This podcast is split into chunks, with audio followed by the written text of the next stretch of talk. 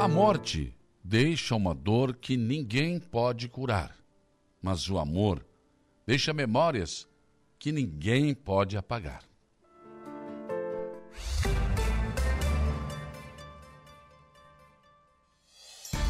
A informação, a opinião.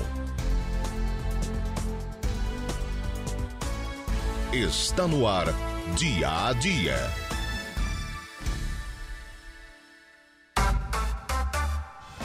Sete horas com pontualidade, sete horas desta manhã de quarta-feira, dia 17 de janeiro de 2024.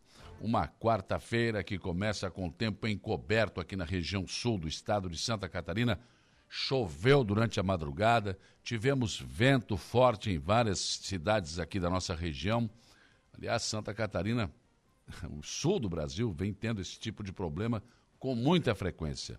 Por exemplo, em Santa Catarina tivemos estragos, mas no Rio Grande do Sul, Gramado foi muito atingida, Porto Alegre está com dificuldade no trânsito agora pela manhã, muitas árvores caíram, enfim, é, situações que estavam previstas, inclusive, é, na previsão do tempo. Né? Então, infelizmente, novamente, de alguma forma, né, alguns municípios acabaram sendo atingidos por este temporal.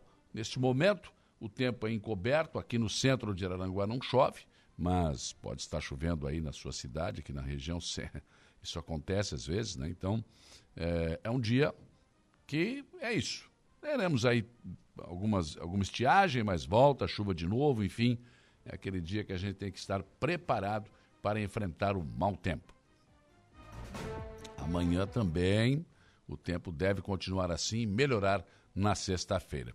Já começamos aí o dia com a temperatura na média aqui na região de 19 a 23 graus. Vamos aos destaques desta edição, começando pelo setor de segurança pública e pelo esporte. Primeiro, a polícia, Gero Silva, bom dia. Bom dia, bom dia, Saulo. Olha, destaque para algumas ocorrências, então, na área policial, Saulo, como, por exemplo, a prisão de um rapaz, um jovem de 18 anos, que tentou extorquir aqui é, um cidadão de Arananguá. É, o, ele entrou provavelmente num, na garagem de um prédio de um condomínio aqui na cidade, furtou uma bicicleta no valor de R$ 2.500. Aí, quando a vítima deu falta do objeto, é, anunciou, é, começou a anunciar exatamente para tentar buscar informação, enfim, de quem poderia, se, se alguém localizasse a bicicleta e tal. Foi quando, então, o suposto autor do crime entrou em contato para exigir dinheiro para devolver a bicicleta. Hum. É. Bom, sequestrou a bicicleta, então. É, ele furtou é e ao mesmo nova, tempo né? tentava extorquir a vítima. É. Rouba a bicicleta, sequestra, é. para te entregar é o, é, é o que se faz com pessoas. É, né? quando ele viu o anúncio nas redes sociais, entrou em contato com o é. dono para tentar Esperto. extorquir, para tentar levar hum. dinheiro. Aí o proprietário da, da, bicicleta, a vítima procura a delegacia de polícia, policiais aqui da primeira delegacia, e o delegado Lucas Fernandes da Rosa montou um esquema. O rapaz tinha marcado local para uhum. entregar o dinheiro, nesse caso, Sim. o dono da bicicleta, a vítima, e foi, quem foi foi a polícia no local. Aqui, às margens da ponte, acabou prendendo o indivíduo. Com a bicicleta? Né? É, com a referida bicicleta. A bicicleta foi devolvida ao proprietário e o rapaz foi encaminhado, então, à central de polícia, onde que foi que atuado passa na cabeça de um cara desse? Rapaz né? do céu, você vê de tudo, né? Você vê que o hum. crime é de toda hora, de todo jeito, é, é bem, Eu não sei como é que se qualifica isso no, no, no é. setor policial, porque o sequestro de uma pessoa, que você é. sequestra uma pessoa, leva é, para o cativeiro. O furto seguido de extorsão, eu acho. E, é, acho que deve ser, né? É. Porque, porque é estranho, né? Pegar uma bicicleta e exigir para devolver o dinheiro para devolver o bem. Você, você rouba, vai vender, vai fazer outra coisa. É, né? Mas esse aí foi pelo caminho pior, né? Não. E aí acabou preso. Pegou pior o caminho errado, né? É.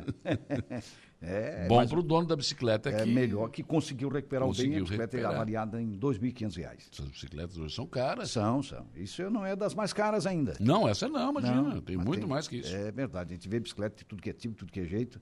No então, Rio de Janeiro, os caras. Cuidado já... no pedalar também, porque não sabe como é que é. Não, no Rio de Janeiro, os caras já estão atracando de revólver e ah, levando a bicicleta. Para furtar a bicicleta, é. sabe que é um valor muito Sim. alto, né? É. e aqui tem que tomar cuidado também, né? Porque. É, presta atenção. Tá, presta atenção, é mais ou menos por aí. então, um fato que chamou a atenção no setor policial. Nós tivemos também um caso de um cidadão é um paciente infartado, um homem de 45 anos que foi transferido pelo serviço aeromédico pelo Sérgio Sarassu, aqui do Hospital Regional para o Hospital São José em Criciúma, que é uma referência no atendimento a esse tipo de, esse tipo de caso. Isso aconteceu ontem, portanto, é, ontem à tarde, né? Uma operação de transporte, então, de paciente. Além disso, nós tivemos também é, um casal que foi preso, um casal que é usuário de drogas, é por furto de vários objetos. Ele tem 32 e ela 34 anos. A polícia militar foi informada de que eles estavam oferecendo alguns produtos na rua Governador Celso Ramos, no bairro Coloninha, alguns objetos, né, tentando vender os objetos, e foi até o casal e conseguiu abordá-los. Né? Aí eles confessaram o crime que teriam entrado em uma sala do Colégio Bernardino Sena Campos, no bairro Coloninha. Segundo eles, a sala estaria aberta, mas a polícia foi lá no local e constatou que a sala, na verdade, a porta estaria é, arrombada. Então, a polícia apreendeu vários objetos aqui, como uma caixa de som é, um teclado, perdão, da marca Yamaha, vejam só, hum. uma caixa de som da marca NCA, um projetor da marca Epson, um ventilador de parede da marca Loren, um painel refletor de LED da marca Avante, enfim, todos esses objetos foram apreendidos então pela Polícia Militar e os dois, que são usuários de drogas e são conhecidos, são moradores de rua, foram encaminhados então à central de polícia, onde foram autuados pelo crime. Pois é, moradores de rua, né? São de onde? São daqui, não? Pois é. Pois, pois é. Acho que está na hora de tomar uma providência em relação a isso. Eu não sei o que mas tem que fazer, gente. É alguma coisa precisa ser feita, né? Os caras estão aí, eh, parece um zumbis no centro da cidade aí. O tempo né? inteiro, né? Cidade uns... alta aqui. É, Olha, tá, tá difícil isso. É, principalmente no centro, na cidade alta. É muito pedicho e tal. Eles abordam é, as pessoas a Não, estão hora. começando a fazer isso. E agora não dá, começa a xingar, é, começam a... É, é, começam a agredir verbalmente as pessoas. E né? aí esses aí roubaram a escola, né? É, fizeram esse, limpa, né? É. Levaram só coisa boa para vender, né? Pois então, quantos hum. objetos ali, né? Você então. vê como é então. que é, né? É. Mas as, as pessoas informaram que eles estavam Sim. oferecendo, vendendo o produto e através. Mas é isso que o cidadão de bem tem que fazer. Claro. Os caras estão te oferecendo, que, por que tu quer vender isso aí? É. É, é. Não é de graça, né? Ninguém pega uma caixa de som e sai pela rua tentando vender. Tentando vender, alguma nada. coisa errada. Então ligue para a polícia. Ah, ligue para a polícia. E foi o que aconteceu aqui nesse caso, Salvo. É isso, parabéns ao cidadão que fez isso. É isso aí, colaborando com a polícia e ajudando exatamente na questão da segurança pública. Além disso, nós tivemos também um cumprimento de mandado de prisão pela equipe do delegado é, que responde pela comarca de Santa Rosa do Sul, doutor Rafael Chiara. É, na verdade, em Praia Grande, ontem foram presos dois elementos no local de trabalho. Eles são acusados é, de estupro é, de uma menor, de uma menina de apenas 12 anos na época. O crime foi cometido no final do ano de 2019. Ela deve ter hoje 15, 16 anos aproximadamente, vejam uhum. só, mas era uma criança na época, no finalzinho de 2019, quando o estupro ocorreu. Isso chamado estupro de vulnerável, né? Os dois foram presos ontem e encaminhados então ao presídio regional aqui de Arananguá. Você vê que o crime foi cometido em 2019. Sim. E só agora a polícia, claro, depois da né, do mandado de prisão, enfim, conseguiu botar a mão nos, nos dois elementos aí. Uhum.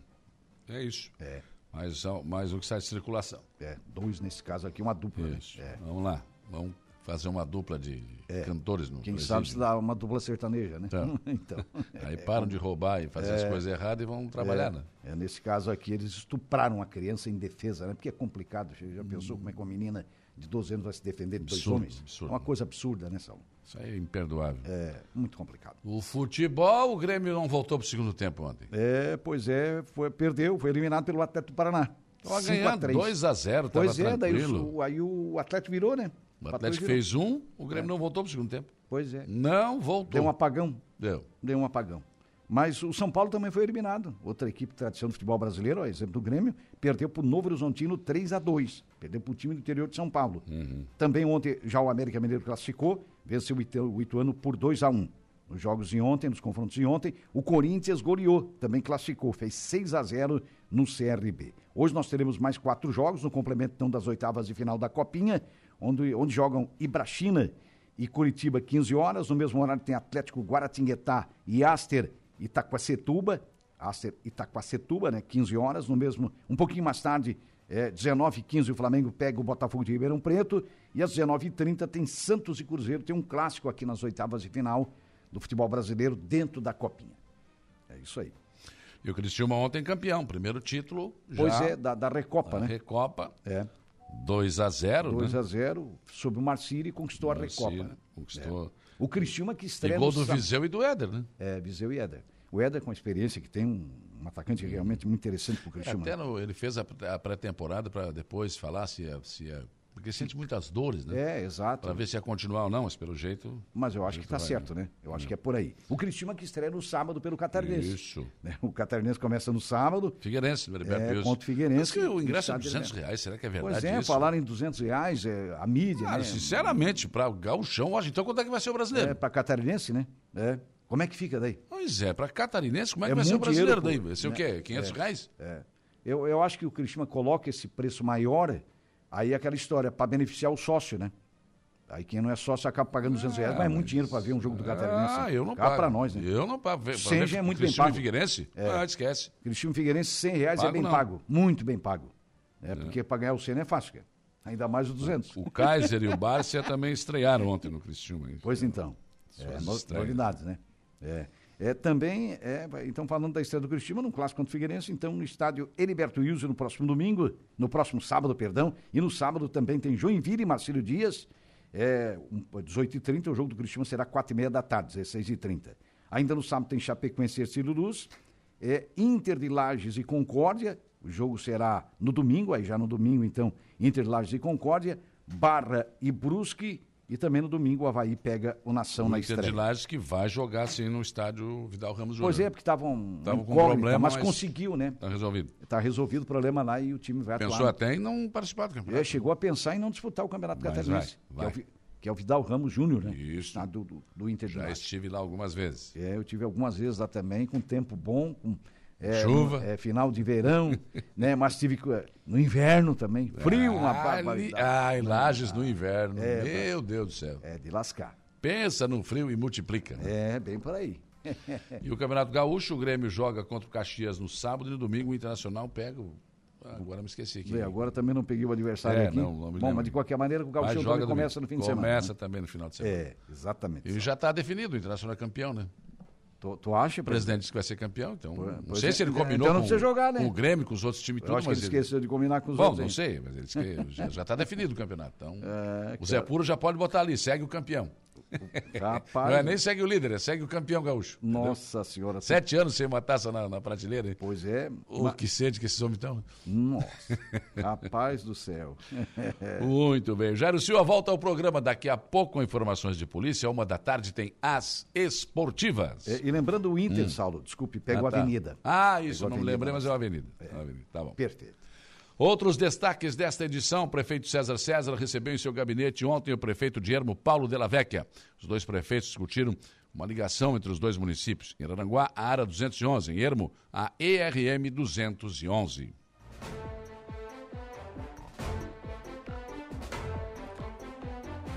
Secretaria de Estado da Saúde faz um balanço da- do avanço na realização de cirurgias eletivas e também de atendimentos em Santa Catarina em 2023. Os números impressionam. Aeroportos do sul do estado receberam visitas técnicas ontem do secretário de Portos, Aeroportos e Ferrovias, Robson Coelho. Técnicos do governo do estado ligados à Secretaria de Infraestrutura estarão hoje na Prefeitura de Aranguá. Vêm tratar da quarta ponte. Prefeito do Balneário Rui do Silva, Evandro Scaini, ainda não desistiu de buscar o asfalto da estrada do CTG. Já a ligação do arroio com Araranguá, ali pelo Pai Querer, que falta um pedacinho de asfalto ali, essa obra deve começar em breve. Câmara de Vereadores de Araranguá tem sessão extraordinária marcada para as 14 horas de hoje. Na pauta, três projetos da mesa diretora. Essa nova lei de licitações exige que tenha uma equipe formada. É, tudo bem, até aí está tudo certo. Só que pelo que está no projeto aí, os três que vão integrar essa equipe, né, cada um vai ganhar dois mil por mês. Tem a licitação ou não? Aí está o problema. Na Prefeitura de Araranguá, tem a equipe, mas só ganha por licitação feita, que é muito mais justo, né? Então, e esses são indicados pela mesa diretora também. Quem que vai ganhar esse, vai fazer, são a mesa diretora que indica. Tem uma reunião a uma da tarde, uma hora antes da sessão, para tentar arredondar, para tentar né, é, resolver essa questão. Tem vereadores que não querem votar e querem apresentar emenda, para que não seja assim. Para não ganhar mais dois mil por mês no salário, que já é o que? Na faixa de sete, né? Desses assessores, que são assessores que vão fazer parte dessa comissão. E sim por licitação esse assunto, então, será tratado a uma da tarde, uma hora antes da sessão. O nosso portal da Rádio Araranguá chama na sua capa Serviço Aeromédico transfere paciente infartado de Araranguá para Criciúma. Polícia Civil prende homem que exigia dinheiro para devolver a bicicleta furtada em Araranguá. O já mencionou este assunto. Isso é de cabo de esquadra. Não bicicleta igual. Devolvo, mas eu quero tanto. que coisa, hein? Deputado lança programa inédito para capacitação de candidatos a vereadores e prefeitos. É o deputado Mário Mota, né? Jornalista Mário Mota, que hoje é deputado estadual. Portal NSC Total, mudança no tempo, traz temporais, granizo e coloca Santa Catarina em alerta vermelho. Portal ND+, dados de 2023 revelam dificuldade em reduzir feminicídios em Santa Catarina. A assistência social destaca a necessidade de conselhos municipais de direito à mulher. Em nível nacional, o Correio Brasiliense abre manchete: cuidar da saúde mental, da segurança é urgência no país. Trump vence e volta ao tribunal. Isso lá nos Estados Unidos, né? O jornal Folha de São Paulo está estampando na sua capa nesta quarta-feira: renda da elite do país cresce o triplo dos outros brasileiros. Ganhos do grupo que representa 0,01% da população cresceram 96%, enquanto o restante do país avançaram 33%. Que o dinheiro deles é fêmea da cria. O nosso é macho, não da cria, gente. É por isso que o dinheiro deles rende mais do que o nosso. Entenderam? É simples. é muito simples. Você tem dinheiro fêmea? Eu não tenho. Né? Então, se não tem dinheiro fêmea, não cria, não procria. Então, eles têm dinheiro fêmea, daí vai procriando. Nós só temos dinheiro macho, daí não, não vai, não vai. é difícil. Até vai um pouquinho, mas é, é muito complicado, viu? É mais ou menos isso. O Estado de São Paulo, Planalto trabalha para colocar manteiga no Conselho da Vale. Articulação ocorre às vésperas da sucessão no comando da estatal. O Globo Rio de Janeiro. Contra a evasão do Enem, governo vai dar auxílio a quem fizer a prova. Ter que pagar para o cara fazer a prova? Como assim? No meu tempo de colégio, ou eu ia para o colégio ou apanhava. Levava puxão de orelha, chinelada. Aqui os caras não vão à prova, o governo vai dar dinheiro. Tá bom, hein? Tá bom, hein? Hã? Não estimula, dá dinheiro que os caras vão para fazer a prova. Que coisa séria. Quem é que vai pagar isso? Adivinha? Zero hora, Porto Alegre.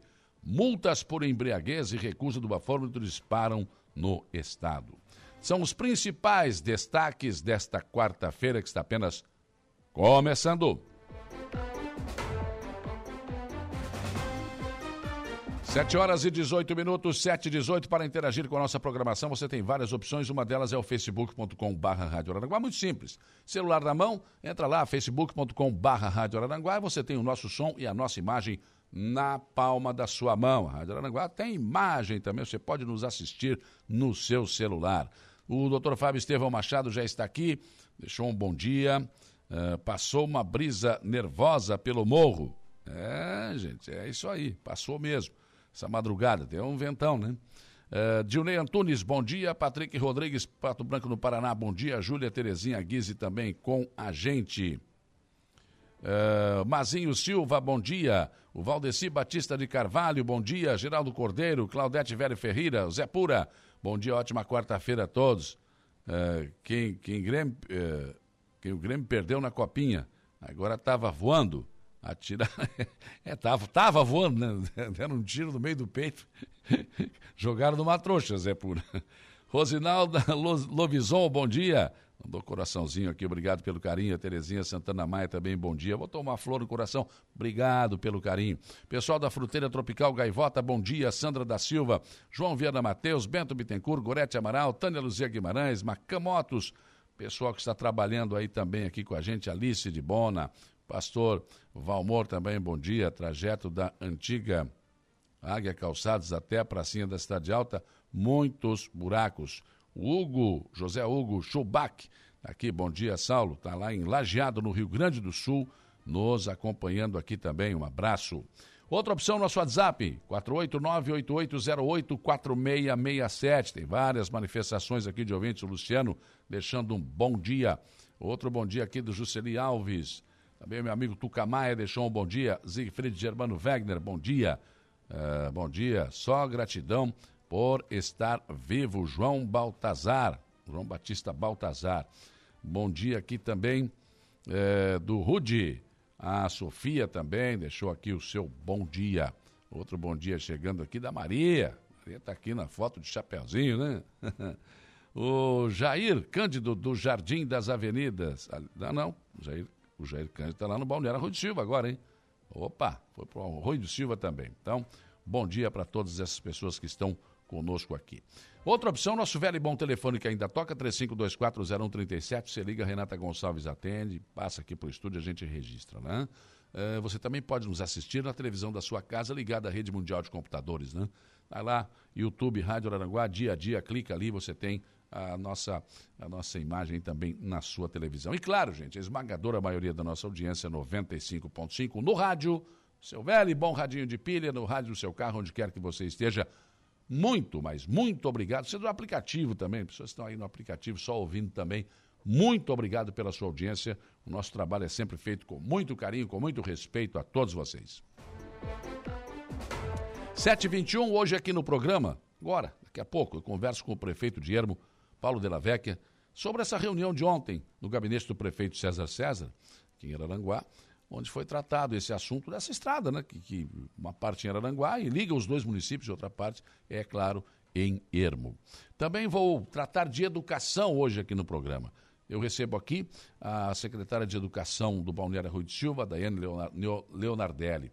Preparação para a volta às aulas, o que, qual é a estrutura da secretaria, o que, que melhorou. Secretaria que recebeu dois carros zero quilômetro essa semana, né? Ontem, né? Segunda, segunda-feira. Recebeu dois carros zero quilômetro, enfim. Vamos falar sobre educação também de Maracajá.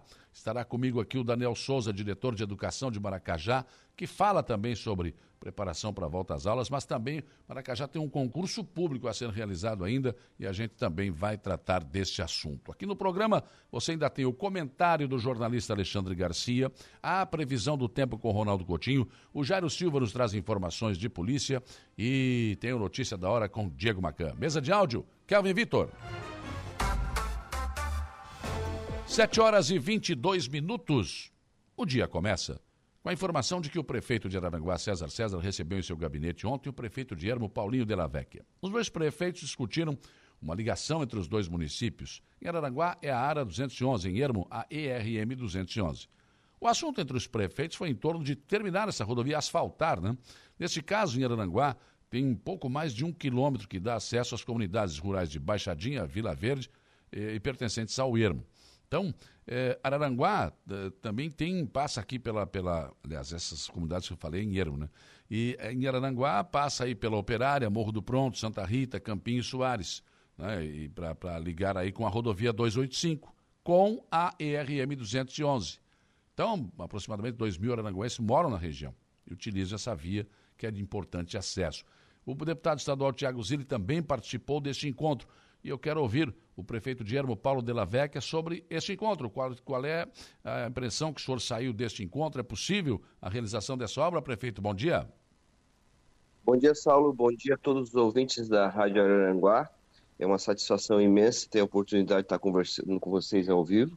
E falando um pouquinho sobre esse assunto, né, eu acho que saímos da reunião com uma impressão muito boa prefeito César nos recebeu muito bem, como é de praxe, né? Hum. E juntamente com o vereador Paulinho ali, que pertencia à comunidade de Campinho, ali quase chegando à operária, o deputado Tiago Zilli, eh, o secretário Marcelo Daltoé do Ermo, secretário de Educação, o secretário do CRAS e Assistência Social, o, Mar... o Daniel Borges também acompanhou, e juntamente com o Tiago Zilli, aí a gente precisava ter essa conversa com o César, né? A gente está quase concluindo a nossa pavimentação na comunidade de Campo Verde, que é uma comunidade muito importante para o município do Ermo, que precisava há mais de 30 anos, né, dessa melhoria, nessa, dessa pavimentação, e a gente está conseguindo terminar. E ficava esse trecho é, entre Ermo e Araranguá, que é ali mais ou menos de 1 km e 300, 1 km e 400 metros, né?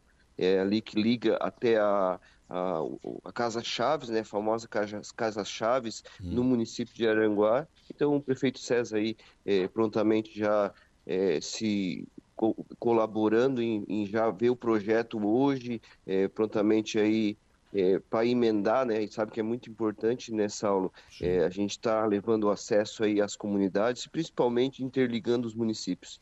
É importante também essa, essa, essa ligação com a 285, né? Porque é, é mais uma opção para quem desce a serra, né?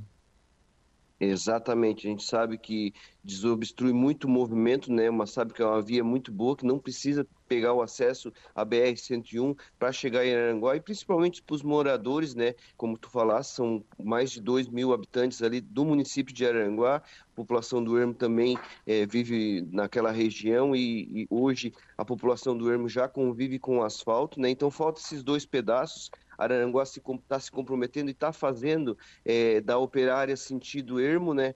O asfalto já está vindo, né? é. né? O prefeito César falou muito sobre essa pavimentação que está vindo e a gente já vê, né? Então, quando a estrada já era de chão, a gente já, já para encurtar o caminho, a gente já pegava aquela estrada, imagina com asfalto. Ah, sim, vai ser uma ligação importante entre os dois municípios que vai satisfazer os, os, moradores daquela região. Eu estive no gabinete do prefeito quando ele assinou a ordem de serviço para a pavimentação de dois quilômetros ali. Conversei, inclusive, com líderes comunitários, com empresários ali, tem comércio também, né? Isso vai facilitar tudo, tudo isso vai, vai é um fator que vai facilitar para os dois municípios. Exatamente. E pensando mais ainda nessa é, na, na vinda da BR-285, na vinda não, né? É, daqui a pouco na transformação da SC em BR-285, ah o tamanho do volume de veículos e caminhões e carro que vai vir é, dessa rodovia transoceânica, passando por, por, por, por, por pela Argentina, pelo Chile, pelo Rio Grande do Sul, descendo na Rocinha, passando pelo Timbé, Turvo, Ermo e desembocar ali nessa região, sabe que vai ser muito importante para o movimento econômico da, do município de Aranguá, do município do Ermo, e a gente quer sempre levar melhorias aí, principalmente com pavimentação. Com certeza. O que, é que ficou acertado? Uma emenda parlamentar? Enfim, como é que vai funcionar a obra? Então a gente sabe a realidade de cada município nessa aula, a gente sabe do investimento, né? É uma estrada que tem que, que dar uma melhorada, que tem que levantar um pouco, né? Ela não, é, é uma parte que é baixa, né? Então talvez não, não é, não é um, um, cálculo tão rápido, né? Mas hoje o prefeito César se comprometeu em fazer, começar o projeto, fazer o levantamento do que, que vai ser feito, né?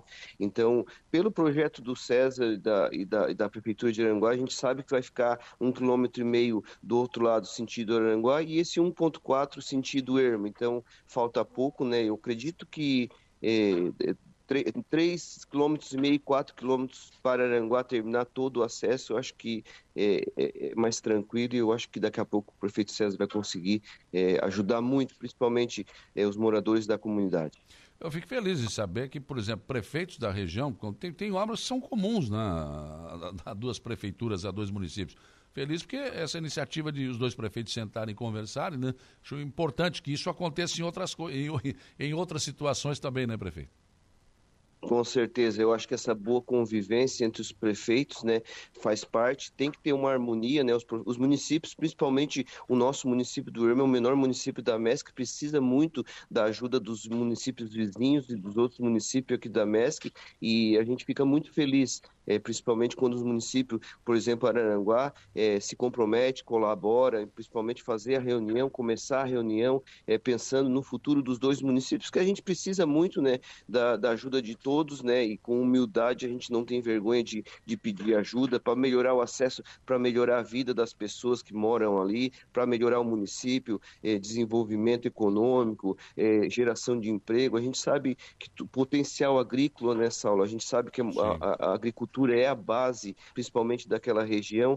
A gente, eu já, eu já vou aproveitar a oportunidade de falar é, do acesso Irma Aranguá pela Sapiranga, né? A gente sabe que são 12 quilômetros e meio, 14 quilômetros mais ou menos, e a gente tem que buscar esse recurso, unir força, Prefeitura de Ermo, Prefeitura de Araranguá, junto ao governador Jorginho Melo, para buscar é, a pavimentação daquela é, rodovia 108, que vai ficar uma das únicas rodovias que não tem pavimentação asfáltica no estado da 108, né? E a gente precisa unir força, buscar o projeto e, se Deus quiser, um futuro próximo a gente conseguir a pavimentação. Tá certo. Prefeito de Ermo, Paulinho de la Veca, foi um prazer ouvi-lo. Tenha um bom dia de trabalho. Um abraço.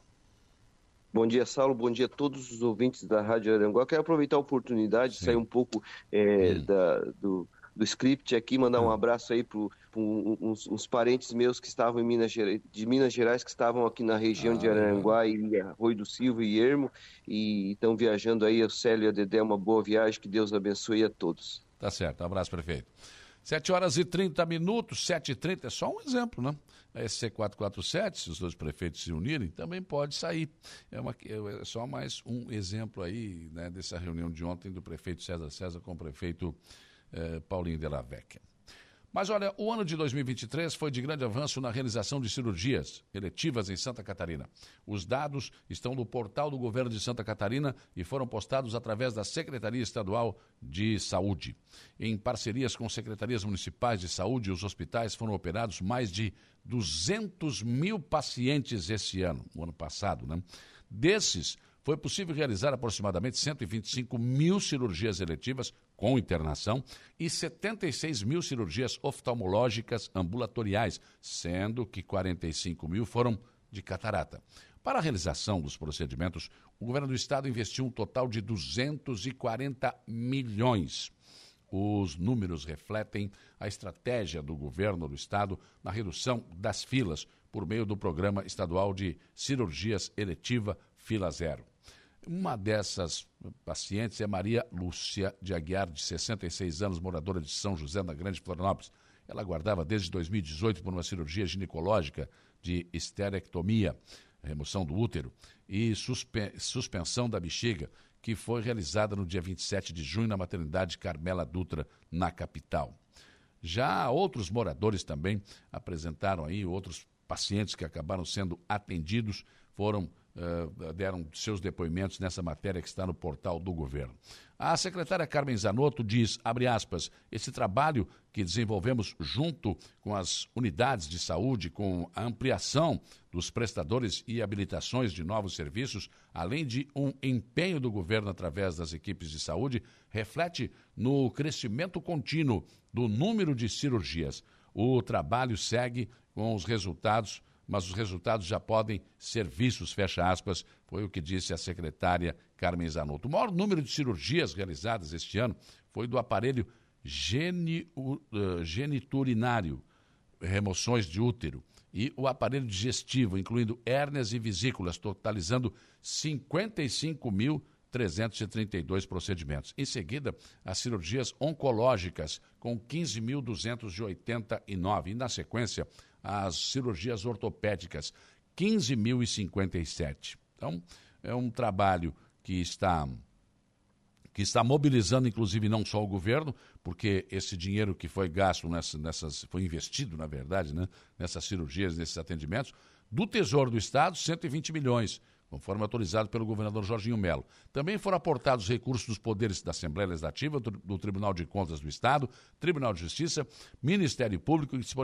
que disponibilizaram 30 milhões, 50 milhões da Bancada Federal de Santa Catarina no ano de 2022 e 40 milhões da Política Nacional de Redução de Filas para o atendimento de cirurgias. Para este ano 2024, estão projetados 650 milhões de valores fixos, né? além do valor pago por produção por meio do Programa de Valorização dos Hospitais e a tabela catarinense lançada pelo governo do estado em dezembro do ano passado. Então, são avanços significativos em termos de atendimento aos cidadãos.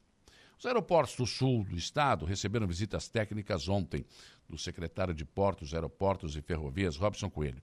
Ele foi recebido pelos representantes da empresa contratada pelo estado para a gestão dos aeroportos de Jaguaruna e de Forquilinha. Em Jaguaruna, Coelho conheceu a estrutura que está na reta final da parceria público-privada que deverá receber mais 60 milhões em investimentos. As empresas interessadas na, na concessão têm até o dia 1 de fevereiro para apresentar as propostas e os envelopes serão abertos no dia 7 de fevereiro.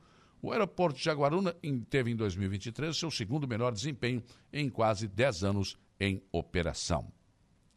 Técnicos do governo do estado ligados à Secretaria de Infraestrutura estarão hoje em Araranguá. Vem conversar com a parte técnica da Prefeitura de Araranguá sobre a ponte ligando o distrito de Ercílio Luz ao Morro dos Conventos.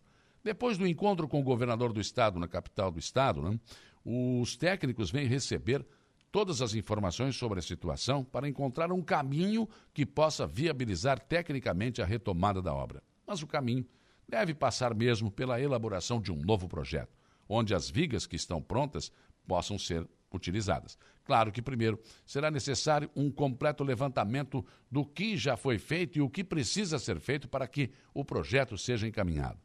Como se pode observar, é um longo caminho até que haja decisão do governo de retomar a obra, o que parece ter ficado encaminhado junto ao governador.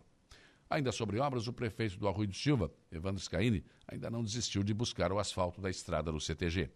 Durante o governo Carlos Moisés, provocado pelo próprio governo, o prefeito fez o projeto, mas o governo terminou e a obra não saiu. Claro que no momento existem obras prioritárias que estão em andamento, e o acesso sul, que está com obras paralisadas, mas a estrada do CTG não saiu do radar do Evandro Scaini. Já em relação à ligação com Arroio do Silva com Araranguá pelo Pai Querer, o pequeno trecho do lado do arroio para ser asfaltado deverá começar em breve. Uma emenda do deputado estadual Júlio Garcia, solicitada pelo vereador Pedro Coelho, vai viabilizar a obra. Câmara de Vereadores de Araranguá tem sessão extraordinária marcada para as 14 horas de hoje. Na pauta, três projetos. Um projeto de lei complementar que institui a gratificação por serviços de relevância, altera a Lei Complementar Municipal 402-2022 e dá outras providências. Um projeto de resolução que regulamenta a atuação do agente de contratação e pregoeiro, equipe de apoio, gestores e fiscais de contratos nos termos da Lei 14.133, de 1 de abril de 2021, no âmbito da Câmara de Vereadores de Araranguá. E o projeto de resolução que regulamenta os procedimentos de dispensa e inexibilidade de licitação, nos termos da Lei 14.133, de 1 de abril de 2021, no âmbito da Câmara de Vereadores de Araranguá. Os três projetos são da mesa diretora, presidida pelo vereador Márcio Tubinho, tendo como vice Jorge Luiz Pereira. Acontece que a nova lei de licitações é preciso organizar melhor a equipe de licitação e que terá um pregoeiro e uma equipe de apoio. Até aí tudo bem. O problema é que, pela proposta, o pregoeiro, que será indicado pela mesa diretora, e mais dois integrantes da equipe receberão dois mil reais a mais no salário, mesmo que não haja licitações. Ou seja, mais dois mil por mês. O ano inteiro, tendo licitação ou não. Né? Este item está apresentando resistência em alguns vereadores que pretendem apresentar emenda. Querem que seja igual à equipe formada na prefeitura, onde o pregoeiro e a sua equipe ganham por licitação. Participou do processo de licitação, encaminhou, ganha. Não participou, não ganha. Não é mensal. O presidente Márcio Tubinho marcou uma reunião para as 13 horas, para uma, uma hora antes da sessão, né, para conversar com os vereadores e tentar encaminhar a questão à votação. Não é ilegal, mas olha, não é recomendável. Pensem nisso enquanto lhes desejo um bom dia.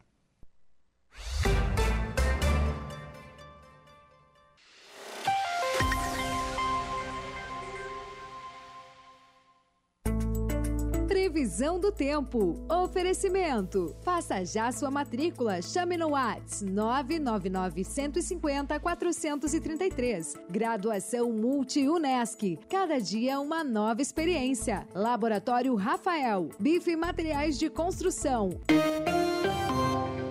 7h47, vamos lá, Ronaldo Coutinho, como se comporta o tempo e o vento nesta quarta-feira e projetando os próximos dias. Bom dia. Bom dia. É, já tivemos chuva na madrugada, início da manhã, trovada. Teve locais até que choveu bem, o que é muito, muito bom, já que estava precisando de chuva. Hoje vai ser aquele dia assim nublado, aberturas de sol, abafado, a chuva já teve de madrugada, início da manhã em alguns pontos, ainda pode ter alguma coisinha, depois dá uma melhorada e volta a ter pancadas entre a tarde e a noite. Pode ter alguma coisinha forte, pontual. Mantém a tendência de tempo assim, é, no geral, com condições aí de chuva e trovada na região, é, também nessa quinta, tanto de manhã quanto à tarde, e com condições aí favoráveis ao campo e atividade ao ar livre em geral na área. Mantém a tendência de tempo, eh, no geral, aproveitável na região, com condições aí favoráveis a tempo assim eh, mais aproveitável de manhã na sexta e fim de semana e alguma chuva isolada à tarde e noite. Olha, vamos dizer assim, chuva, um tempo mais instável talvez hoje e amanhã, o que é uma, vamos dizer assim, bom porque estava precisando de chuva, principalmente nas nascentes. Deve dar um bom reforço aí no Rio Araranguá, para tirar um pouco do sal mantém a tendência de tempo, eh, no geral, com o fim de semana deu uma melhorada. Ontem era mais instável, hoje não está livre da chuva, mas tem períodos bons aproveitáveis, só que a temperatura fica amena. Vamos ter um final de semana com máximas aí abaixo dos 30 graus, que para janeiro é uma tarde bem fresquinha.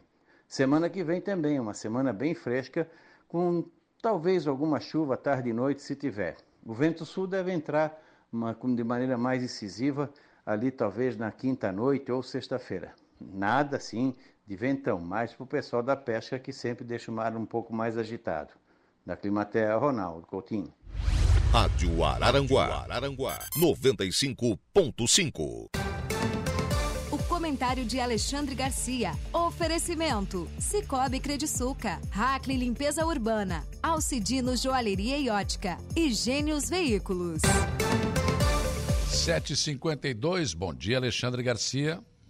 Bom dia. O professor Marcos Sintra, já digo para vocês quem é ele, disse que Bolsonaro tem que ter o seu partido próprio, o partido do Bolsonaro. Eu lembro que aqui em Brasília já estavam organizando um partido, mas não havia tempo suficiente até chegar à eleição presidencial e acabaram desistindo porque precisava de tempo para formar assinaturas. E agora está aquela tá uma fofoca entre Bolsonaro e Valdemar da Costa Neto. Eu sempre achei que um dia não ia dar certo. É Partido Liberal. O, o Partido Liberal tem uma tradição, só que, como diz Marco Sintra, o partido de Bolsonaro tem que ser realmente um partido liberal. E eu entendo o que ele está dizendo. Liberal, defensor do liberalismo. O Marco Sintra está no União Brasil. Ele foi secretário da Receita no governo Bolsonaro em 2019 e é um dos defensores da desoneração da folha de pagamento, tinha planos de uma boa reforma tributária. A ideia dele também, junto com o Flávio Rocha, é do imposto único. E é um economista formado em Harvard, mestrado e doutorado em Harvard, Fundação Getúlio Vargas, foi, foi diretor da da economia. Então, não é qualquer um. Ele foi, inclusive, deputado. Quando foi deputado, ele era líder do PL, vejam só. Ele foi deputado entre 1999 e 2003. Só para dizer quem é que é, uma, é realmente um estudioso, para nos fazer pensar. Porque teve lá as declarações do, do Valdemar da Costa Neto, fazendo elogios para o Lula, depois a resposta do, do presidente, do ex-presidente, que certamente não gostou. E é um grande negócio ser dono de partido aqui no Brasil, ainda mais em ano eleitoral, porque tem o fundo partidário e o fundo eleitoral. É um dinheirão, é uma indústria sem chaminé, nem precisa de chaminé. Né? Só para a gente pensar a respeito de ter um partido realmente, né, sem nenhum fisiologismo, realmente um partido de ideias ou de doutrina, doutrina partidária. A maior parte dos partidos tem tem a doutrina escrita lá no estatuto do partido só para criar. Todo mundo diz igual, né? É defensor da, da justiça social, disso e daquilo, né? mas é a mesma coisa. Precisamos ter partidos de verdade aqui no Brasil. Queria comentar com vocês, eu, eu já, já falei nisso, o caso desse o filho do ministro, ministro Benedito Gonçalves. Ministro não tem nada a ver com isso. Vamos separar. Porque as pessoas fazem a notícia já identificando o filho do fulano. Mas o fulano não tem nada a ver. Que o filho foi lá na rua eh, de, de marcas, né, de grife, lá da Holanda, que eu nem sabia que existia, a gente fica conhecendo, e havia Condote lá, da, lá de Roma, né? Se vestiu na loja, aquele banho de loja. E tem um, um sujeito lá que entrevista as pessoas na rua, deve ser de gozação, para ver o sujeito todo fantasiado, com tênis vermelho, uma calça com flores, pulseira valendo não sei quantos mil, relógio de mais de um milhão, né? que dá as horas igualzinho a um relógio de, de 300 reais. Né? Mas aí, enfim, é, apareceu na, nas redes sociais tal. O que eu me, me, irritei na primeira vez que vi, eu disse: Meu Deus, expondo esse menino que está ao lado dele, não sei se é filho. Se foi filmado, foi autorizado pelo pai. O pai deixou, devia ter é, dispensado o filho dele disso. Imagina esse menino depois entrando na escola, a hora que recomeçar, recomeçarem as aulas. O bullying que vai sofrer, porque estava lá também, todo fantasiado de coisa cara. Eu acho que isso é que foi o grave. Agora, uma juíza não alegou isso lá no tribunal do Rio de Janeiro, pelo menos o noticiário não mostra, diz que a alegação principal é que visava atingir o pai, o ministro do STJ. Não sei se visava atingir o pai. Por mim, não. Eu, eu fui formado num jornalismo em que as travessuras do filho, o pai não tem, não tem culpa se o filho é maior de idade. Né? É o caso do, do filho do Pelé. O Pelé não tem nada a ver com o filho que se envolveu em droga lá. Então, o que eu condeno é o pai deixar a exposição para o filho expor o filho também. Ele podia se expor lá ao ridículo, mas não o filho. O filho entrou nessa, mostrou também para o sujeito que estava fazendo a cena, porque viu o pai mostrar, imitou o pai. Uma pena isso.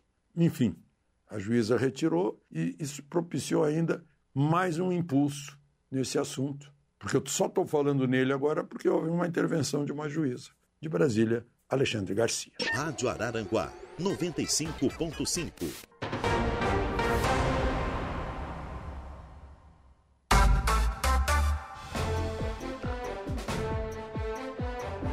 Sete horas e 58 minutos, cinquenta e oito. temperatura agora em 24 graus aqui na região. Intervalo.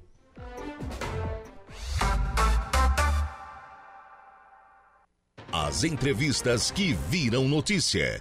Dia a dia.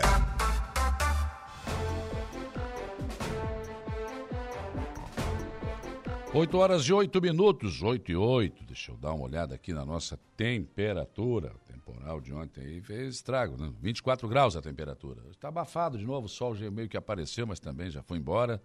As nuvens estão sufocando o sol. Deixa eu ver o que, que os nossos ouvintes estão dizendo aqui. O Edmilson Machado, bom dia. O sistema de gastar dinheiro público, a vontade continua. Hum. O Diego Espíndola, Diogo Espíndola, bom dia, Saulo Machado. Que todos nós tenhamos um ótimo e abençoado dia. O Assis João Maciel, bom dia. O Giovanni Cordeiro, bom dia. Luciano Oliveira da Silva, também o Adilson Elias, Neide Nerves, Berenice Costa, Marcelo e Rosana, Valdir Borges, aqui com a gente também. Ótima quarta-feira a todos de Maracajá. Joacir Alexandre, sim isso aqui é dono do bar, isso aqui tem que mandar um abraço bem apertado, né? Érica Oliveira Caetano, bom dia.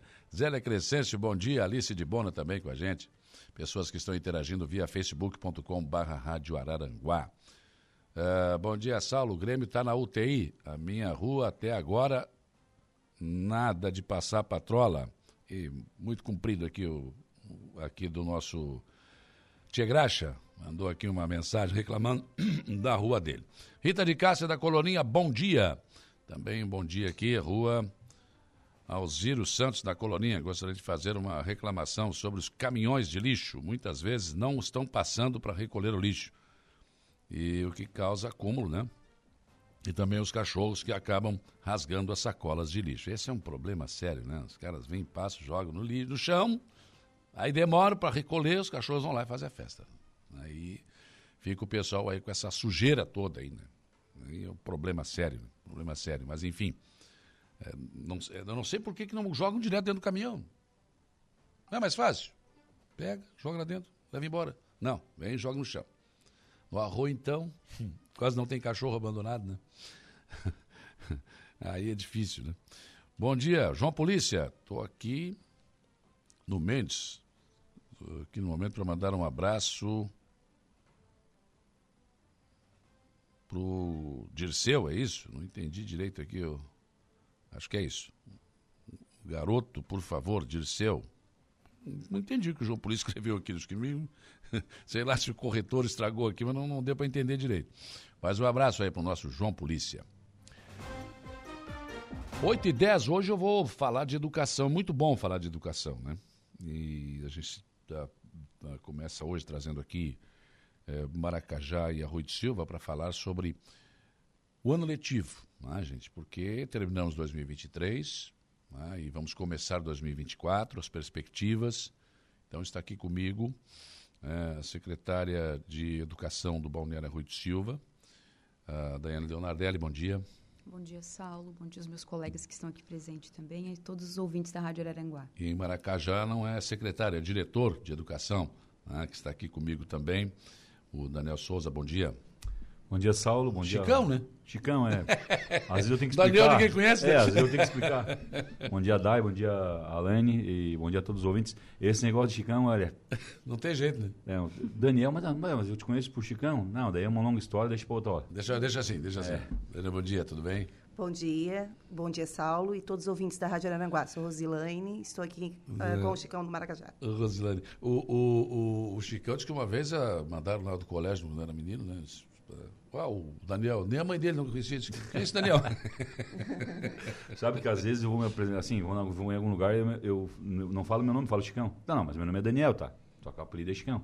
Já, já acostumei, tipo, o Hum. nosso grupo de colegiado lá é É Chicão. É, tem lá Daniel por causa que está no WhatsApp, mas senão é Chicão. Chicão, Chicão. Dani, como é que está a preparação para a volta às aulas no Arroio de Silva? Né? De novo, a gauchada vindo e tentando matrícula, como é que está isso? É, nós realizamos as matrículas novas em dezembro, né, início de dezembro. Agora a nossa central de matrículas está fechada, a gente está fazendo organização interna, criando as turmas, né, colocando, inserindo tudo no sistema. E a gente passa a atender novamente a partir do dia 29, né? Daqui duas semanas na segunda-feira. Mas tem sim, Saulo, é busca diária. Todos os dias chegando família, eles vêm para passar o verão, para passar o Natal, para passar a virada e querem ficar. Então, todos os dias. Então, a gente vai ter uma noção realmente de quantos alunos vão permanecer na rede lá para início de março. Mas isso cria um problema muito sério, né? Porque você tem que abrir o espaço. Aí você abre. E depois o pessoal vai embora, né? É, exatamente. A gente, por isso que a gente trabalha com com a gen- a gente organiza né aquilo que fica de lista de espera a gente já orga- já orienta os pais para esperar porque i- i- geralmente início de março ali dá umas duas três semanas de aula já tem uma rotatividade já bem grande.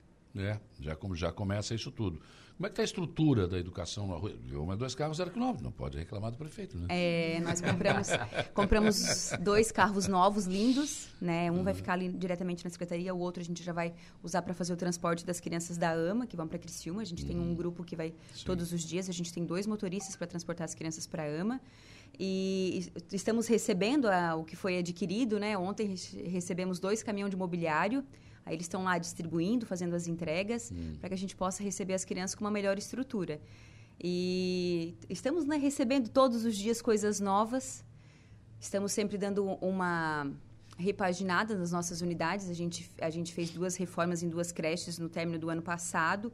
Temos, temos planos para fazer a reforma da, da terceira creche agora, nesse ano. Temos também é, o projeto já está pronto para fazer a reforma. A reforma não, é, o parque do Jardim Atlântico. A gente Sim. comprou um terreno ali, vamos fazer um parque bem grande, porque a gente passa a atender crianças menores no Jardim Atlântico. 2024 a gente já vai ter turminhas de pré também na escola, então a gente tem que ter uma estrutura para receber essas crianças menores, né? O prefeito Evandro esteve aqui na segunda-feira falou que está encaminhando a questão da SACIL ali, né? que se esse prédio ficar nas mãos da prefeitura, ele quer usar para educação. É, é o meu sonho, né? Todos os dias eu chego na secretaria, a gente passa pela frente da SACIL É, e é, triste, uma- né? é, é o sonho. A gente, a gente até cuida, a gente tem uma chave, tudo ali, a gente cuida que às vezes é invadido, chama a polícia, que tem alguém roubando alguma coisa lá em cima, mas é um sonho nosso Tem já. alguma coisa para roubar lá em cima? Já roubaram quase tudo? É, eles já tiraram Porta, tudo, janela. até as janelas. Ah, Mas volta e meia tem alguém lá em cima. Mas seria excelente, né? Usar aquilo ali para educação. É um sonho. Mas pode ser realizado. É. Pode ser realizado. Chicão, em Maracajá não tem esse problema de pessoal que vem e depois vai embora, ou tem também? Tem, mas eu acho que bem menos, né, quantidade. A nossa, a- o nosso público ali, eles vêm, é mais aí da região do Nordeste, que eles vêm para a região trabalhar nas empresas de frango, por ali da Fiquilinha, e ficam Veio ali do. Nordeste? Bastante, tá? Eu, depois que eu entrei ali na educação, eu vejo bastante é, pessoas de lá. Do Rio Grande do Sul também, mais ou menos, né? Porque daí prefere ficar no arroio, né? Tem É, a praia, praia, né? Ah, querem A praia. gaivota também, a gaivota também, eu acho que tem esse... Gaivota e nós ali, nós ali agora com a via, com a via rápida também vamos pro Rincão, que ficou, ficou fácil de ir. Então a nossa rotatividade é menor. Mas nós mesmo assim, esse ano nós temos uma novidade, que foi, nós temos a, foi incorporado uma escola do Estado eh, na nossa rede, que é a escola da Eufásio Avelino Rocha, que era estadual, vai passar a ser municipal. Só que a escola, né? A gente não municipalizou o ensino fundamental. Sim. A gente o Estado e o município fi- fizeram uma otimização de municipalizar a escola. Então a novidade é essa. Então a gente acredita que vai aumentar em torno de 100 alunos na rede, que o ano passado era de 1.300 e pouquinho, nós vamos passar para 1.400 e pouquinho. Esse pouquinho eu não sei dizer também, porque está fazendo as- os, os remanejamentos de matrículas, né? Como diz a Dai, a gente fez a final de novembro, início de dezembro, finalizamos. Sim. E agora começa ali primeiro de fevereiro para a gente começar a ver como é que tá as estruturas. É, aliás, eh, o prefeito está tomando serviço para aumentar a escola também. é? Isso, a escola da é minha- escola? A, Ah, tua. é a minha diretora aqui. escola, Tua no- escola? é, a nossa escola lá, a gente está com uma demanda bem alta de Que bom, né? crianças, bastante crianças, como é, o Chicão falou antes, muita gente do Pará, é, Nordeste ali, é, é bastante Tem gente. de- venezuelanos também no, no, no Maracajá, né? é, aí, na minha escola não tem. Não, né? na escola tem, também. tem. Tem, tem, tem, tem, sim. E daí a gente estava ocupando assim as salas de, do administrativo para ser sala de aula, a gente estava usando a biblioteca, daí conseguimos agora três salas. Que bom. É, a Bom. ideia, na verdade, a ideia lá não é, verdade, não é para usar com aluno, né, Elaine? É para usar nas estruturas de AE, de reforço, que- que precisa disso. E só para complementar o que a a gente também, é, nos carros, nós não ganhamos novos, mas nós ganhamos também dois na, na, atual, na atual gestão do nosso prefeito, que também é um cara que quando a gente pede as coisas, é, prontamente nos atende. Bastante coisa chegou agora também, chegando televisão, geladeira, uma, coisa para as cozinhas, está chegando bastante coisa também. E espero que 2024 chegue mais ainda. Sim, Educação nunca é demais, né? Porque Sempre... tem que gastar 25% da, da arrecadação na educação. Isso não é pouco, não, né? Não. E dá para fazer bastante coisa, Saulo. A gente, assim, ó, sempre em educação, a Dai e a Elaine estão aqui, que nós somos da Sim. colega de trabalho, sempre tem coisa para fazer, para melhorar, né? Sim. Tu pode deixar uma sala de aula com um monte de equipamento, com um monte de imobiliário para as crianças e por aí vai. Então, é bastante e dá para usar sempre. E sempre vai ter onde usar. E, e a gente está com uma demanda muito grande de alunos, eh, principalmente autistas, né? Que a gente precisa de sala de acolhimento eh, na escola, porque as, a criança às vezes não se sente bem lá naquele ambiente, se debate, então tem que levar num lugar mais calmo, mais tranquilo, acalmar ela para depois trazer na sala. Então, a estrutura na escola, é como o Chicão falou, é para melhorar o ensino num todo, né? Desde todas as crianças e principalmente as especiais que precisam de um lugar bem Pois calmo é, para é, eles. essa é uma situação que, eu- que eu, eu fico observando às vezes, aqui em Aranaguá, alguns vereadores colocam isso, ah, na escola tinha que ter isso, tinha que ter aquilo. Tá, mas o professor é um só, cara. Então o professor daqui a pouco ele vai ter que ser pai, mãe, psicólogo, ele vai ter que ter outra formação, né? É que é, a base nacional agora ela fala que o, a criança na escola, no caso no, to- no todo sempre, né, ela precisa aprender num- num- numa forma integral, não só na aprendizagem, né? Sim. E as crianças especiais elas vêm para a sala de aula para esse convívio, para poder é, conseguir sair, porque antigamente as crianças eram presas dentro, dentro de casa. A aprendizagem em si, aprendizagem é, é na sala de AE, atendimento Socializa, educacional né? especializado. Na sala de aula, não tem como fazer assim, um aprendizado mais sistematizado assim, para aquela criança, né? É, por isso que, que eu penso assim que é, às vezes querem colocar três, quatro segundo professor na sala de aula. Eu discordo um pouco. Se a gente quer igualdade de condições para todos, é, essa criança ela também tem que ter o professor que é dela, não o eu ser é, eu ser professora, no caso eu sou professora, eu ser professora da turma e ter uma segunda professora do aluno lá.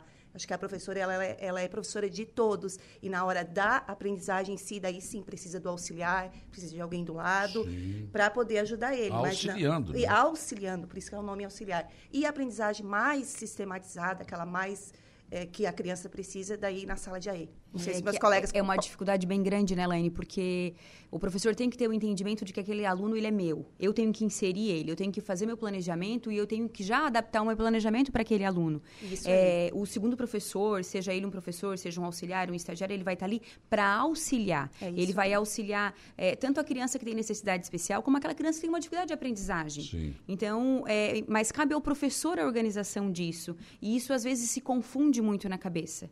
Até porque quando eu vou plan- planejar minha aula, estou falando aqui, Rosilaine, como professora, eu não tenho uma, uma totalidade igual de alunos na sala de aula. Tem aquele que aprende mais, aquele que aprende menos.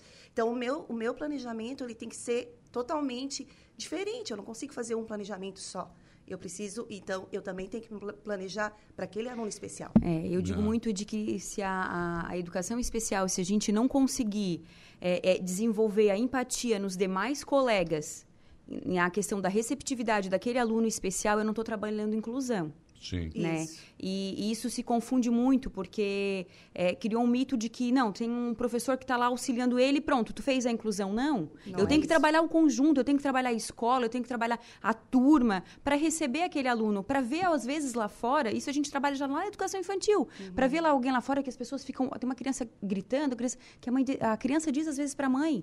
Ai, mãe, aquela criança deve ser uma criança autista. Uhum. Até já para evitar aqueles olhares, para ter um respeito. Claro, claro. E isso é o que a gente faz. Se a gente não trabalhar dessa forma, no meu ver, a gente não está trabalhando inclusão de É, maneira Estão Isso é só cumprindo o protocolo, se não for assim. Isso. Exatamente, Isso. Saulo. Então, eu acho que, Saulo, falta um pouco de... inte- Eu penso... Claro, a gente aprende todo dia, né? Entendimento, que como a gente vai falar de entendimento, pois se nós, todo mundo aprende, a gente que está estudando todo dia aprende. Mas é nesse sentido, assim, é, precisa de empatia entre família, entre os colegas de trabalho, entre, entre to- todos nós, para a gente entender que aquele aluno, ele é nosso, ele é da merendeira, ele é lá do vigia, Do ele é motorista, do motorista, do monitor. monitor do ônibus, né, lá do departamento, para a gente trabalhar num conjunto e entender que a aprendizagem ela ultrapassa as barreiras, Sim. né? São a aprendizagem quando em si ali não é só aprendizagem de por- aprender português e matemática, mas sim aprender o tudo, principalmente a socialização. Claro, com certeza. E isso é, é difícil, isso é um, um pouco complicado. É um né? tema difícil. Um tema difícil. imagina, eu sempre falo, eu sou professor de matemática, eu sempre nas nossas reuniões eu falo, eu tinha uma dificuldade, e tenho, obviamente, quando eu voltar para a sala de aula, de como fazer aquele aluno que tem alguma necessidade especial, ou, ou de aprendizado, fazer ele aprender matemática. Já fui, e, ah, nesses três anos que eu estou na educação, também aprendi bastante coisa, a gente foi bastante curso, né, Dai? Bastante... E hoje eu sei que tem que fazer, ó, eu tenho, a sala, ele, aquele aluno é meu, tem todos os alunos e tem um, um que eu tenho que fazer uma coisa a mais, uma atividade a mais, a, a fazer uma, uma, como é que se fala, quando tu vai organizar para ele? Uma atividade específica para ele de um Uma determinado adaptação. conteúdo, e uma não adaptação. ter receita pronta, gente. É, não cada um tem a existe sua- receita, Chicão. Não, não se sinta É, assim, porque que todos eu- nós se sentimos. É, o, o professor tem que procurar isso. É isso. É um desafio, né? É um desafio. É um desafio. E Desafio. cada criança é única, né? Sim. Mas isso eu acho que, o Chicão, acho que isso não é só com, esse, com, com a criança com necessidade especial. Acho que todos. Com todos. Todos. Tem, tem uns que têm mais dificuldade. Mas é que aquele tu parece que tu te sente, tu, como é que eu vou te falar a palavra? Tu, tu quer. Está não, mais tranquilo. Quer contribuir mais. tu quer né? contribuir mais para aquele. Porque assim, é como eu disse, ó, a gente pega uma sala de aula com 25 alunos. Hum. Os dois primeiros, ah, os dois primeiros meses de aula é para te conhecer a turma, não todo. É, é com É todos nós verdade. assim. Uhum. Dois meses depois tu já sabe quem vai precisar mais de ti, quem vai precisar menos, então é a coisa anda. E é assim com um professor, com um aluno que precisa de alguma coisa especial também. Exatamente. É, é, é algo realmente que, que é interessante. O professor, né, bom, ser professor, vocês sabem o que é chão de sala de aula. né? É, é, uma, é uma luta diária, é todo, não tem um dia igual. né? É Não. sempre, Não. sempre diferente. Não, bem assim. Todo no- dia tem uma, uma Com novidade. desafios. É uma caixinha de surpresa. Bom, ah, Daiane, a- a- o Arroio de Silva inve- fez algum novo investimento em termos, porque o Arroio tá, pô, tem umas escolas na Rua do Atlântico ali que parece particular aquela escola. É, a gente investiu bastante em estrutura nessa, nessa nossa gestão. A gente já reformou todo o Jardim Atlântico. A gente está terminando, fez as quadras das, das escolas das pontas, que é a Escola da Caçamba, a Escola da Meta. Agora, no término de 2023, a gente reformou o Centro de Educação Infantil Carmen Matos Borges e Terezinha Uliana Victor. Ficou agora para 2024. A gente vai fazer uma reforma lá no Centro de Educação Infantil Tereza Pereira Coelho, que é a nossa creche da Meta. Sim. É nosso objetivo esse ano. Terminar o parquinho ali do Jardim Atlântico. Mas sempre tem algumas coisas que a gente deseja, né, Saulo? Eu, eu adoraria fazer um laboratório de ciências que o Chicão fez no Maracajá. É, a gente fica é, preso porque eu não tenho espaço físico, né? Com o crescimento ali do, da, da nossa rede, a gente não tem espaço físico, a gente acaba ficando amarrado. Temos planos, sim, para construir uma escola nova, mas por enquanto ainda é planos, porque a gente tentou se inscrever num programa federal para uma escola lá para o PAC, mas a gente não conseguiu se adaptar por aquelas, aquelas, aqueles projetos prontos. A gente tentou incluir um projeto é, único, né? um projeto nosso, então a gente está aguardando um retorno, mas planos a gente sempre tem muitos. Né? A gente Sim. não pode parar. A gente, nossa. Já na é frente. Faz parte, né? O laboratório já já está. Já, o laboratório a gente implantou em, na festa do Colombo do ano passado, foi a hum. inauguração ali. E é muito bom, Tadai. É. O pessoal usa bastante. O que a gente fez? A gente implantou na nossa escola, que é a maior que a gente tem lá de espaço. Agora uh, tem planos para implantar um lá no, no Incruso, cada sala de aula, e na, nova, na, na, na, na nossa nova escola no Espigão Grande. Então, nós temos outra escola sendo construída são muito úteis. Os alunos vão para lá e desde educação infantil até ensino fundamental. Eles utilizam muito e se sentem cientistas, porque o que eles aprendem na, na teoria estão fazendo na prática. É muito bom. mas é, mas é isso, isso, isso, isso, é, isso é um ensino, cara. Porque aquela coisa de dentro da sala de aula, só aquele giz, aquele negócio, repete isso. Cara, aquilo é uma chatice, né? É. a tecnologia está aí, né? Agora você pega ali, não, isso aqui tu mistura com isso que vai dar aquilo. a criança, nossa, o adolescente vai gostar, claro que vai, né? É que as, as crianças não têm mais tanta paciência para ficar lá sentado ouvindo, né? E eu acho que eles querem muito interagir, né? Muito. Sim. E, e o fazer o diferente para eles eles é o que instiga eles a querer estudar mais. E tu consegue fazer atividades, porque eles falam que eu sou puxa-saco da matemática. Obviamente, lógico, é, por óbvio. Né? teu, vai vender é, teu peixe. Mas né? assim, ó, tu consegue fazer atividade, as pedagogas conseguem fazer Sim. atividade em todas as disciplinas. Tem um monte de coisa para fazer lá. E tem lá o, o a lista de, de, de, sugestões, e tem uma laboratorista top, né? Isso, a, labora, a pessoa que está lá, ela ajuda bastante, ela, hum. nossa, é muito bom. A Silvana. Hum, Silvana, Silvana, e a Nossa. Ediane. São duas Não, a profissionais. Silvana e a Tati. A Tati, Ciências. isso, a Tati. São duas profissionais muito, muito boas. Ai, que bom. É, na verdade, tem, temos que avançar, né? Por exemplo, a, aquela lousa digital tem nós no Arroio? Temos, nós temos, é, nós temos, no Jardim Atlântico, nós temos 15 salas de aulas, nós temos 12 lousa digital. Na Escola da Meta e na Escola da Caçamba, nós temos 6 salas de aula, nós temos 4 lousa digital em, quatro, em cada. Na Praia da Meta também tem? Olha temos, aí. 4 salas. Aí sim, a modernidade, né? na Praia da Caçamba também. Caçamba também, olha temos, que legal. Temos as lousas digital. Essa lousa é espetacular, né? É, é muito bom. Eu até queria comprar agora para colocar nas salas que a gente não tem, mas eu infelizmente não consegui para lançar a licitação, não consegui fazer a compra. Marco Farias, bom dia, Saulo, parabéns ao meu amigo Chicão. Nota 10. Opa, obrigadão. Ah, te deu um 10. 10, é. Essa escola de samba já nada, Por nada foi meu aluno. É porque tu deve ter dado uma nota boa para ele também, né? Valeu, Mike, obrigado. Que legal. O, o, o, vários ouvintes estão interagindo com a gente aqui, daqui a pouco a gente vai falar aqui também. Mas é, é a lousa digital tem também no Maracajá, não? Não, não chegou não lá ainda. Na, na, verdade, a lousa digital a gente conheceu num, num congresso que a gente foi em Curitiba. Hum. Só que daí tinham outras coisas na frente e, e é uma coisa agora para para se pensar, né? Sim, se pensar. Um novo o prefeito eh, falou, já perguntou como é que funciona.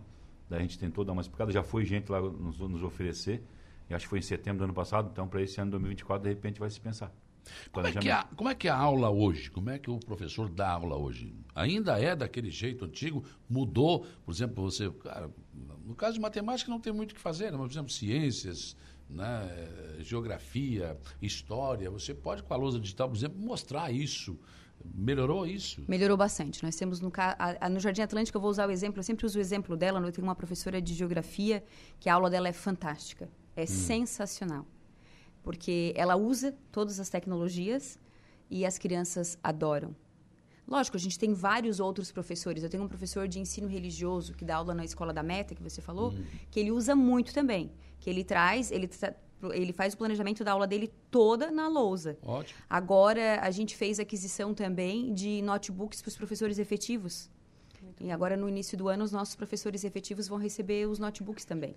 Uhum. A gente conseguiu fazer uma economia na licitação do material do uniforme e a gente né, é, reservou um dinheiro e vieram para pregão e baixou bastante. Com a economia que a gente fez do uniforme, consegui comprar os notebooks para todos os professores efetivos. Aí vai uhum. facilitar ainda mais. Sim. Porque ele não precisa mais usar o microcomputador que fica na lousa, ele pode usar o próprio note. Ah, Lógico, direto, né? Vai ficar bem bom. Nossa, maravilha. Eu imagino uma aula de ciências, que a gente, no meu tempo, era aqueles livros, cara, lá, né? Figuras. Você pode mostrar isso na lousa. Saulo, eu fiz meu mestrado aqui na UFSC em Araranguá, em Tecnologia da Informação e Comunicação na Educação, e foi bem na época da pandemia. Até algumas colegas riram e disseram para mim que a pandemia veio para me ajudar para poder escrever a minha dissertação, né? Mas brincadeira à parte. Não, mas, eu ah, vejo a- a- nada na vida é de todo ruim. Isso. Nós aprendemos muito com, com, com a pandemia. Isso, e assim, na pandemia eu vi, e daí eh, eu fazendo, assim, a gente trabalhando com eles, eu vi que a pandemia veio porque muitos professores ainda tinham muita dificuldade e muita aversão às tecnologias, não queriam, né? Alguns que ainda continuavam ainda com uma prática meio antiga e que era difícil para eles. Hoje eu vejo que todos, né, quase 100%, assim, eles mudam a, a sua, o seu, a sua, o seu planejamento, eles já fazem com alguma tecnologia, já pensando no aluno que quer. Eu acho que ninguém mais trabalha igual, não tem mais como trabalhar como Não, era antigamente. não. Tudo mudou. Nós, na pandemia, aprendemos a fazer programa de casa. Com áudio e vídeo. É verdade. Sim. E hoje a gente faz isso com a maior naturalidade, sem problema nenhum. Foi uma necessidade que teve e a Sim. gente conseguiu fazer isso. Foi na época, evoluiu, tinha né? professor que não sabia o que era Drive, tinha eh, dificuldade de trabalhar no Word, PowerPoint, né, para poder gravar o vídeo. E todo mundo saiu da sua zona de conforto, né, saiu fora da caixa ah, e, e, e foi na estrada. Eu acho que a, a pandemia veio para dar um- uma mexida, como você falou. Hum. Nem tudo vem para ser ruim, né? Não, alguma coisa de, de positivo tem nisso tudo. né? É, ô Saulo, tu falou na questão de, de mudou, claro, mudou muito, né? De- Eu sempre falo, eu comecei a dar aula, tu falou do GIS, né? Hoje nós não temos mais GIS. né? Até a última escola É. que tinha alguma um quadro, agora a gente colocou o quadro de vidro. Começa por aí, então tu já começa um, sem se sujar. Já, e é, outra, porque né? aquele É- pó era é- uma desgraça. Essa lousa. E a professora sempre me escolhia pra ir lá limpar aquele quadro. Não Vai, sei vai. por quê, rapaz. A lousa... Eu Talvez- ficava lá no fundo, escondidinho, mas... eu- Era Ah, bonito, é, então. Te achavam? Me achavam. A, a, a lousa, a experiência que eu tive lá, foi eu- a gente fez um gráfico. E aí eu sempre tive dificuldade de fazer as funções e depois desenhar o gráfico. Na lousa ele fica perfeito. né? Perfeito. Tem essa aí. Mas nós já temos os data shows lá, também dá para te fazer alguma aula diferenciada. Claro, claro. Então vai, vai se melhorando, sim. O jeito de, de, de trabalhar, de, de lecionar hoje mudou. Claro que tu tem que ir atrás, né? Porque se tu quiser ficar só no teu, na É, tua zoninha de conforto não ali, tem, é. tu vai dar a definição do teu conteúdo, uma atividade, um- vai corrigir a atividade, vai marcar a prova e deu. Mas tu ir atrás, buscar, hoje a internet nos, nos ajuda muito, tem, tem sites aí que tu paga mensais alguma coisa e te dá sugestões de um monte de atividade. Então dá para te correr É, é atrás. que, na verdade, hoje, o aluno vai para a sala de aula com o celular, ele sabe, o professor tem que saber, porque senão ele leva sim, sim, ele te bola, é. e é. E para falar da questão dos notebooks, e, e a gente, nós também a gente, a gente fez as aquisições dos uniformes, já está feito para esse ano novamente, os kits, e o prefeito disse, não, vou olhar agora com carinho a questão do, dos notebooks. Disse, prefeito, olha, por favor, daí ele está lá. Vamos lá, Brambila, consigo. dá uma olhada aí, abre a mão aí. Vamos Não, sobre mas a ele já- Vila, não, um para os cada prof. para as crianças aí, que é o que vai, vai começar agora, os Ah. kits escolares também. Eu também já Bem legal. O Valdir Borges está aqui, bom dia, Saulo, parabéns, meu amigo Chicão, sucesso. Ô, meu zagueiro, não joga nada. Bom dia. É daquele que bate? É, na, é bom de bola isso. O Chiquinho, o Homem de Ferro. Um abraço ao Chicão e à Daiane. Parabéns pelo trabalho na educação. Conte comigo para levar um pouco de fantasia e projetos para as nossas crianças. É legal, ele faz Show um de bola. Ele é parceirão, muito- né? Parceirão, foi lá conosco também. trabalho muito legal. É porque, ah, na verdade, né, a- a- a- tudo isso pode ser somado na educação, né? Homem de Ferro, um Homem-Aranha, enfim, Sim, tudo sim. isso Tudo. pode ser utilizado. O Chiquinho ele faz um, ele fez um trabalho. A gente viu, ah, foi no da Polícia Militar, no, no. Proerd. Quando ele entrou, rapaz, foi uma coisa diferenciada. E aí ele foi lá fazer um nas escolas, ele foi até voluntário, obrigado Chiquinho. E agora para esse ano ver se a gente faz um projeto para contratar ele para fazer umas atividades nas Legal, nossas escolas. show de bola. Teve aqui no programa conversando comigo, inclusive, contou a história dele bastante Sim, interessante. sim. O Sandro Luiz está dizendo, bom dia, Saulo, estou assistindo a, rádio pela televisão. O sinal está bem atrasado. Ah, tem um delay, claro que tem, né? tem um delay. Se você ouvir no rádio, é um instantâneo. Se você ouvir no aplicativo aqui do, do da live, também já tem um delay na televisão. Acho que é bem maior o delay, claro, com certeza. Né? Eh, tem, um, tem um atraso. O, enfim, tem muitas pessoas aqui fazendo, trazendo manifestações. A Rose Maria Nunes. Não conseguimos a segunda professora, né, Chicão? Por quê? Na verdade, nós lá no Maracajá, nós não temos segunda professora, né? Nós temos auxiliar de, de ensino. Política.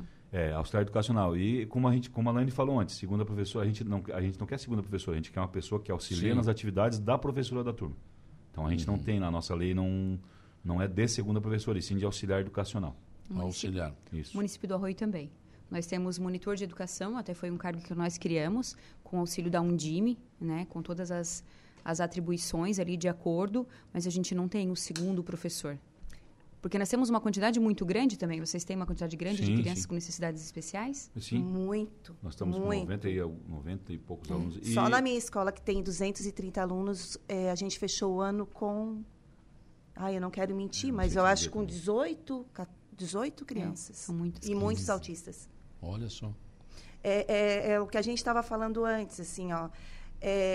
Os pais, eles querem um segundo professor, eles querem que a criança é, saia da sala de aula com um resultado é, bem rápido, mas não, não tem como. Não tem É. como. Esse atendimento que os pais querem da aprendizagem tem que ser na, No no, AE. na, no AE, No na AE. sala de atendimento educacional especializado. Não tem como ser na sala de aula. É, estou falando eu aqui como professora e, e a gente nota que todos os, os, os estados eles estão indo por essa, por essa perspectiva pela inclusão. Né? Se a gente quer incluir, se, o- se essa mãe quer incluir o filho dela na sala de aula para que seja igual a todos, ele precisa é, ter a professora, não a segunda professora. Eu também acho. Dois professores duas pessoas, eu não sei até que ponto isso. É tão difícil falar sobre É. isso, Saulo, porque a gente acaba mexendo numa ferida, porque a gente sabe que dói, né? Só quem é pai, que tem um filho especial e que está lá na, na sala, ele, ele, ele quer, ele quer ver, assim, a, a- a- que o filho chegue em casa, que traga né, as mudanças, mas a gente sabe que é, é devagarzinho. Cada passo, cada dia é um dia, né? E- É, nós falamos também na questão do tempo, né? Que a gente precisa de um Isso. tempo para conhecer o aluno, para fazer um diagnóstico de uma turma. E é importante as famílias também ter esse entendimento de que eles precisam de um tempo, até mesmo para a criança se acostumar com a escola, para que a escola possa receber aquela criança da forma que, que nós gostaríamos, porque a gente precisa de um tempo até para conseguir identificar as necessidades individuais de cada criança. Então, é, é- é é importante que eles também, a família também tenha é, essa, essa concepção e que tenha essa paciência para que a gente precisa de, a gente precisa de um tempo. A criança e toda a unidade escolar. E também tem idade mental, né? Eu, eu converso muito com as professoras de AE, assim, a gente troca bastante figurinha, assim, né? Para poder entender a, aquela criança. Às vezes ela está lá no quarto ano, mas a idade mental dela não é para o quarto ano. e às vezes o pai, ele quer que a aprendizagem seja de quarto ano. E não, não vai ser. Vai ser uma aprendizagem eh, direcionada para a idade mental daquela criança, né? E só para eu- complementar, né, Helene? a E gente- explicar isso para o pai e para a mãe é É difícil. difícil. E só para complementar o AE, gente- nós, está, nós colocamos o AE justamente para isso, que é para ter para essa criança ter esse atendimento especializado, né? Então, que na verdade quando a gente entrou, e tinha, eu acho que tinha, eu acho que era só um, agora a gente está com dois professores de 40 horas. Então, Isso. para ter esses atendimentos. É, a gente tem esse pedido para ter na escola, porque o professor de AE na escola, é, ele pode estar ajudando o professor a adaptar o- as atividades para aquela criança. Né? Às vezes o professor, na correria, é muito, muitos alunos na sala de aula, então esse professor de AE ele está lá disponível para ajudar e também orientar os auxiliares, né? para fazer o melhor atendimento para aquela criança. É, Paula Bittencourt, bom dia a todos. Abraço, a grande Daiane. Belo trabalho. Ai, obrigada, Paula. Tem elogio aqui. né? Tá bom. Eu vou ter que fazer um intervalo, são 8h38. Depois do intervalo tem informação de polícia com o Jário, tem também o Notícia da Hora, mas eu volto ainda para continuar conversando com vocês. Um ouvinte levantou um assunto aqui e eu acho bastante interessante colocar isso. Eu sei que vocês não vão gostar muito, mas essa questão de briga de escola, o professor tem que estar ligado na sala de aula, esses acontecimentos que infelizmente né, levaram algumas escolas a levantar muros, enfim, essa coisa toda. Como é que está isso? Como é que vocês estão trabalhando isso também na educação? E tem que falar também sobre o concurso de Maracajá. Do arroz já foi, né? Já foi. Já está tudo certo. Vai ser homologado segunda-feira, dia 22. Tá, então, o pessoal já está definido. Maracajá é, sem ser esse domingo no outro, Isso, dia 28. 28 temos a prova. dia 28. Mas isso é assunto para depois. Nós vamos sair, tomar um cafezinho, mas a gente já volta.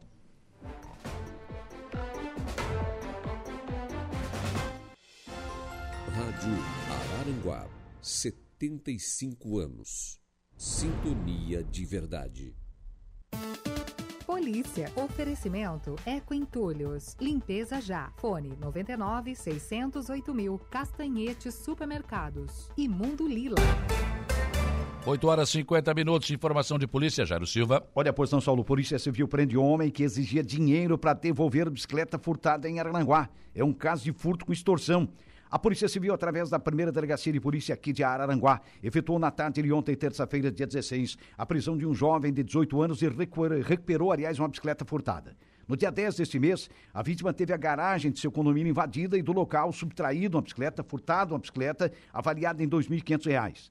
Após anunciar o furto nas redes sociais, a vítima recebeu um contato do criminoso que exigia uma certa quantia em dinheiro para devolver o bem, o denominado crime de extorsão. Na tarde de ontem, a vítima procurou a primeira delegacia, solicitando apoio então da polícia na recuperação da bicicleta, vez que o autor havia marcado o local para entregar o bem sob exigência de pagamento. Os policiais civis, coordenados pelo delegado Lucas Fernandes da Rosa, se deslocaram até as margens do rio Aranguá, próximo à ponte, local em que localizaram perdão suspeito e a bicicleta furtada. O jovem de 18 anos confessou que estava solicitando dinheiro para entregar a bicicleta, negou o furto e afirmou que outra pessoa havia comprado o bem. O indivíduo foi autuado em flagrante pelo delegado de plantão e o preso, a partir daí, encaminhado ao presídio regional aqui de Araranguá. Você está ouvindo Rádio Araranguá. De volta com Dia a Dia.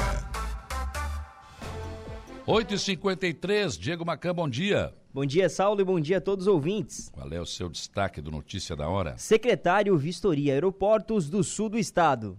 Muito bem, o Diego Macan traz o Notícia da Hora. Nós vamos para um rápido intervalo e depois eu volto ainda, tratando de educação, com o pessoal que está aqui de Arroio de Silva, de Maracajá, falando muito sobre educação. Segundo, neste último bloco, vamos falar também sobre o concurso público de Maracajá. Notícia da hora. Oferecimento: Giasse Supermercados, Laboratório Bioanálises, Rodrigues Ótica e Joalheria, Mercosul Toyota, Bistrô do Morro dos Conventos, Plano de Saúde São José, Casa do Construtor, Aluguel de Equipamentos, Guga Lanches. E Exotic Center.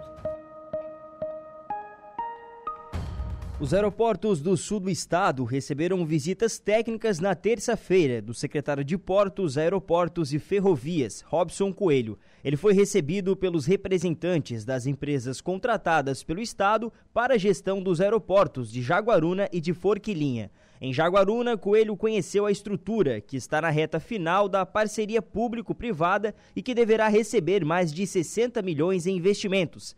As empresas interessadas na concessão têm até o dia 1 de fevereiro para apresentar as propostas, e os envelopes serão abertos em 7 de fevereiro na B3, em São Paulo. Já o aeroporto de Forquilinha foi reaberto em 2023, depois de quase dois anos fechados para obras. O investimento de mais de 17 milhões. Ainda sob gestão estadual, o aeroporto está subdelegado ao município neste ano de 2024. Eu sou Diego Macan e esse foi o Notícia da Hora.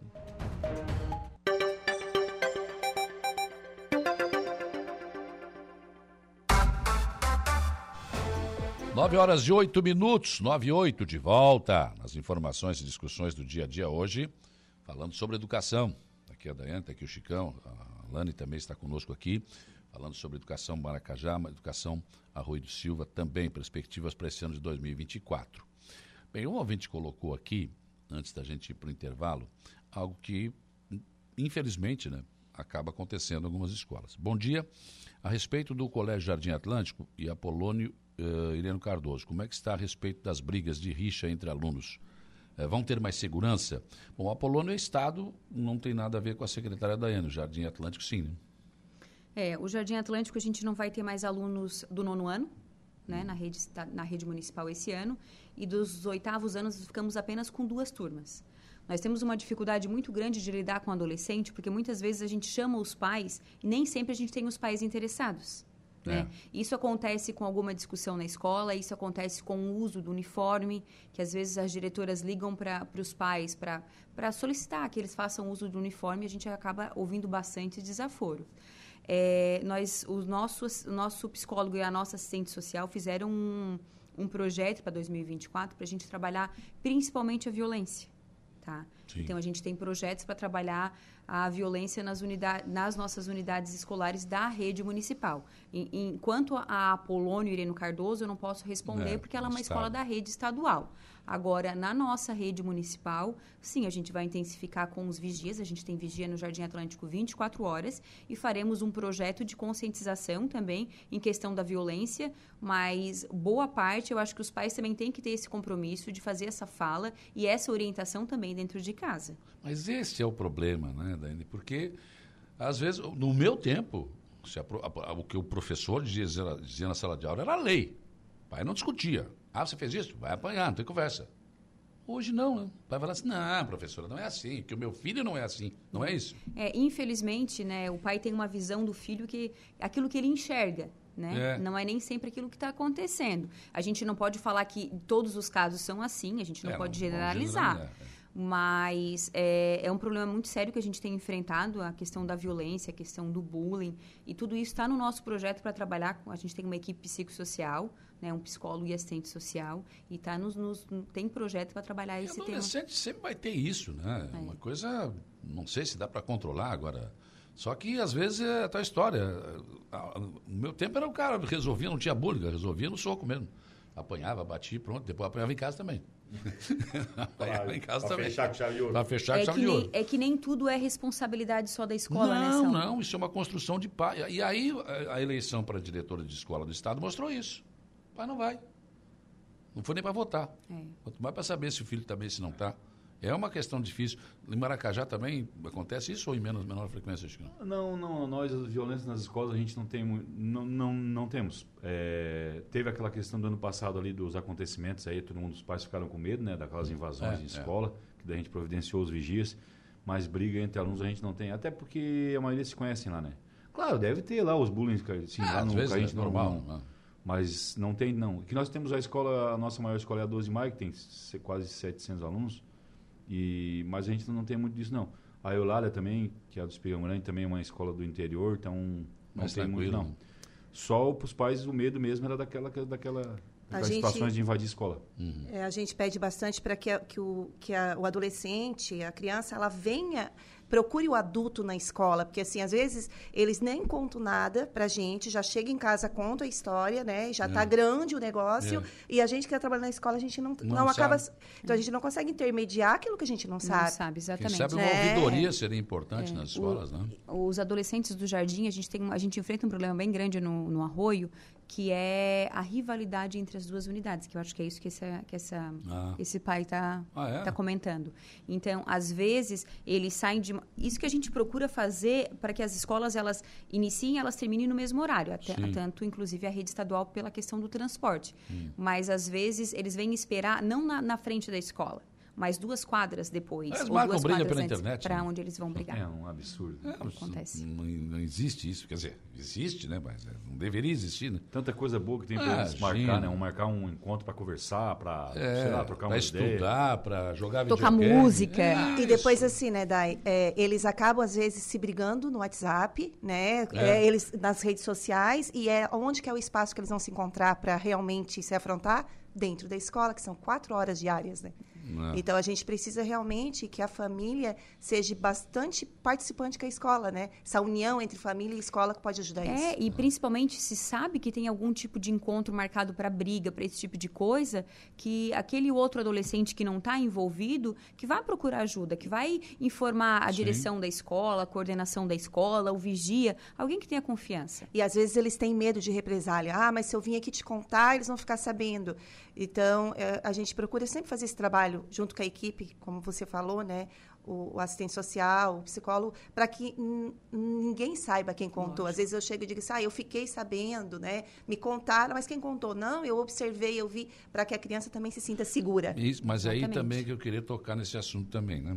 O professor hoje, por isso que eu digo, o professor ele tem uma série de atribuições, né? Não é só a educação. Tem- nisso também o professor tem que estar de olho na sala de aula, né? Aquele aluno que tem um comportamento diferente, ele já, vocês têm, na sala de aula ele tem que eh, eh, estudar esse comportamento e tentar de repente ver o que está acontecendo. né? Por isso, os psicólogos na escola, porque muita gente não entende, né? Ah, mas por que, para que ter psicólogo na escola? O certo nem era ter isso aí para a saúde. Eu sou contra, gente, porque eles estando na escola, eles não fazem terapia, mas eles conseguem Não. fazer essa conversa, esse, né, esse olhar que a gente precisa, porque às vezes a gente não tem. Nós pedagogos, né, professores, a gente não tem esse esse esse estudo de como tratar essa criança, às vezes de como chegar. Sim. E eles conseguem, mas o, conseguem mas o encaminhar. professor, percebendo isso na sala de aula, pode chamar, pode Assistente encaminhar. social e psicólogo. É, porque, na verdade, as pessoas fa- comentam, elas acabam confundindo. É, ah, ah, tem um psicólogo lá na escola, mas o meu filho não está sendo atendido. Ele não vai ser atendido. Não vai ser. Isso O aí. atendimento institucional ele é muito diferente, mas faz, faz sentido. Por exemplo, um professor ele tem que observar, Saulo. Claro. Ele observou um comportamento diferente. Ele não quer se indispor porque é professor de disciplina que tem mais várias turmas, mas procura ajuda. Tá lá assistente social, tá lá o psicólogo que vão estar ali na, na unidade para eles observar. A gente fez uns trabalhos o ano passado ali no Jardim Atlântico. A gente fez um, um, um- um projeto para preparar eles para fazer a provinha de IFSC e fazer a provinha de Saeb de nono ano, que foi bem legal. E a gente fez um, um projeto com a gravidez na adolescência. Muito bom. Foi muito legal. Excelente. É isso. E é, é essa a função deles. A Renata está perguntando o seguinte: Bom dia, gostaria de fazer uma pergunta referente às chamadas de efetivos do concurso do arroz. Será realizadas nomeações já nesse semestre? Bom dia, Renata. O nosso concurso vai ser homologado no dia 22. Após a homologação do concurso, eu pretendo sim, as vagas que são da educação, principalmente algumas vagas já chamar para esse ano letivo, já para o início do ano. Tá. Bom dia, Saulo. Manda um abração para meu amigo Chicão, excelente profissional, o Alamir Monteiro, de Maracajá. Ô, Alamir, brigadão. Bom, falamos do concurso de, ah, do arroz que já, já foi, né? Está, estão em fase de chamar. E o de Maracajá, como é que está, Rosana? Então, é, a prova vai ser agora dia 28, né? E pretende-se chamar todos, né, após a homo- a homologação, é, para o início do ano letivo desse ano de 2024. É, a gente até, por isso, algumas pessoas não entendem, né? Acho que o Chicão também ia falar sobre isso, o porquê que foi feito dois, ah, dois concursos, eles falam. Mas a gente eh, conversou com a empresa e entendeu que precisávamos demais já começar o ano letivo com professores efetivos e como demorou um pouco licitação e chamar a empresa e tal, eh, a gente dividiu, fizemos a educação primeiro para que todos comecem o ano letivo. E a gente também, ah, o nosso calendário letivo seria para começar junto com o Estado e a gente acabou eh, adiantando ele, no caso, atrasando ele, né, Sim. para começar dia 26, já para conseguir chamar todos os professores efetivos para esse ano. Tá. E inscrições já, já encerraram? Já encerraram, encerraram a da educação, que deu em torno quase 900 inscritos, bastante. bastante, e ontem encerrou a- os- as outras áreas da, da administração, né? Saúde, é, é, Obras. obras, Ah. isso. E deu em torno de 1.200 candidatos inscritos. Bastante, né? Uhum. O pessoal quer. Bom, efetivado é outra história, né? Até, mas até, Sal, nós complementando ali, era um pedido nosso, né, da, da educação, que se faça concurso. Porque a gente, teria, a gente terá profissionais mais comprometidos. E é uma, uma rotatividade muito grande. Todo ano tu- tu- um- uma turma começa com um professor, fica aquele ano, o ano que vem já tem outro, enfim. Então esse era o pedido. Então a gente, e, e como tu falam, ah, tu faz um concurso, tu tens a tua vida estabilizada, tu vai Sim. pensar melhor, tu vai te programar melhor. Então era um pedido e graças a Deus e ao prefeito ali, o Brambila, nos atendeu É isso e aí. Vai ser cumprido. E tomara que dia 26 já começa E- e com, com uma esse- maioria efetivos. Pois é, e com esse concurso, então, praticamente não vai ter ACT, só aqueles que pedem licença, enfim. Isso. É, os que pedem licença, os que estão em cargo de, de, tipo, de direção, no caso a Alane, que é professora É, no executiva. meu caso, eu sou professora, Alguém que, alguém que pega um tratamento de saúde, coisa É, parecida. é. Então é, vai ter o mínimo de, de ACT possível. Não que nós somos contra a CT. Não, É que lógico. nós somos a favor que, que sejam efetivos. É, você disse, é, isso é, isso é legal, porque é bem isso que você fala. Professor ACT vai lá dar um ano, depois não vem no outro. É, muda o professor. Cada professor tem um jeito, né? Não- entendi. aí não tem uma sequência, né? Não tem uma sequência. E cria vínculo com a unidade escolar, né? É como se Também. fosse a família. Eu acho que é esse vínculo é muito bom. E comunidade. até para a gente se planejar, equipe gestora planejar com a equipe de professores efetivos, né, de funcionários efetivos, é muito melhor. Professor Daniel Bronstro, bom dia, Saulo, parabéns pela entrevista. E um grande abraço, meu amigo Chicão. Ô, Daniel, um abraço. Transporte escolar no Maracajá, como é que está? Então, o transporte escolar, é- assim, eu, eu ouço os outros nossos colegas que têm mais dificuldade, nós, graças a Deus, também, as rotas já são junto com as do Estado. Então, o nosso transporte escolar lá, a gente transporta todos os nossos alunos do município, os do Estado, temos transporte dos universitários e dos que fazem curso técnico para Criciúma de manhã e à noite, e vem para Aranguá também. Então, nós temos lá com 10, 11 ônibus fazendo esse tipo de, de transportes. Temos um aluno que vai para a AMA também, como a Dai falou. Então, o nosso transporte a gente não tem tanta dificuldade assim. Tem uma parceria né, com o Estado, que todos os municípios têm. Sim. E a- já agora acabamos de protocolar pedidos de ônibus. O prefeito tem ideia de comprar uma van com acessibilidade, que ele tem uma, uma ideia que ele tem. Um ônibus também, futuramente, para os nossos alunos fazer os passeios de- de- de Eu comprei um. é, esses passeios de, de, de viagem, de, de viagem de estudo, de para ser mais confortável. Para fora do estado, mais longe, né? É, O- ele pensa também. Então, mas o nosso transporte está tudo Funciona bem. Tudo dentro do E os monitores, né? A minha escola são pequenininhos, Saulo. Eles são pré-escolar de educação infantil, né? De quatro anos até o terceiro ano. Hum. E é muito engraçado porque eles conhecem os monitores. Eles não falam o nome do motorista. Qual é o ônibus que você vai? É o- no ônibus da Karina. Parabéns, Karina, pelo seu excelente trabalho. Qual é o ônibus que você vai? Ah, eu vou no do Gilberto. Do Gilberto. Parabéns também ao Gilberto pelo excelente trabalho. São monitores excelentes. E os... E, Porque os- geralmente você fala o nome do motorista, né? Não. É, e eles é dos monitores. É muito Não, engraçadinhos. É, É, sinal porque é, o, é o primeiro contato que eles têm, né? É a referência, né? Legal. O arroio também, tá tranquilo? Tá, nós compramos. O, o transporte do arroio é sempre bem tumultuado, né, Saulo? Ele nunca tá tranquilo. nós compramos um ônibus novo, né, no, no final do ano ali, já tá emplacadinho. Agora passei lá na garagem para pegar o carro, já tá emplacadinho, pronto pra gente. Mas eu não tenho essa, essa vantagem de deixar ele só para fazer é, saídas, né, de estudo de saídas de campo. Eu tenho que colocar ele numa rota também, tem que ser bem estudado para ser uma rota que se eu precisar utilizar ele não vai causar muito transtorno. Mas a gente também está aguardando, já protocolamos mais ônibus, estamos aguardando, mas já dá para dar uma respirada com esse ônibus novo, Saulo. Aquela polêmica que teve, não foi no ano passado, no ano anterior, a tantos quilômetros da escola, enfim. Permanece. Permanece. Esse ano de 2023, a gente fez um fretamento de ônibus para a rede estadual. Aí a responsabilidade passou a ser da rede estadual, né? A gente só faz é, o, o pagamento do fretamento do ônibus. Permanece novamente esse ano. Inclusive, eu tenho hoje uma reunião com o PS e com o Márcio às 14 horas para tratar disso.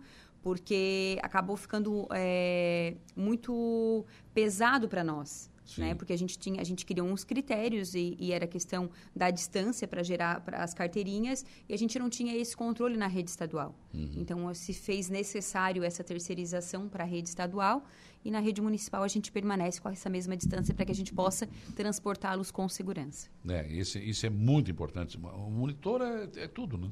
É a responsabilidade do município, né?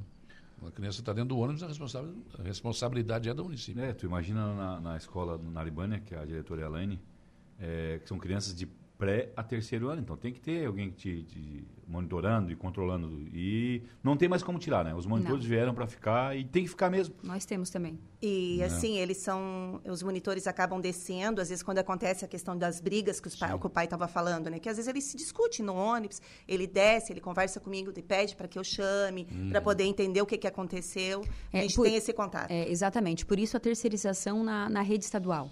Porque na rede municipal acontecia muito isso. O motorista e o monitor chegavam, iam lá, procuravam direção. Ah, eu preciso que fale com o pai do fulano, do ciclano. E na rede estadual a gente não tinha esse respaldo. Sim. Então eles procuravam a direção e acabavam ouvindo assim: ah, o problema no ônibus não é responsabilidade nossa.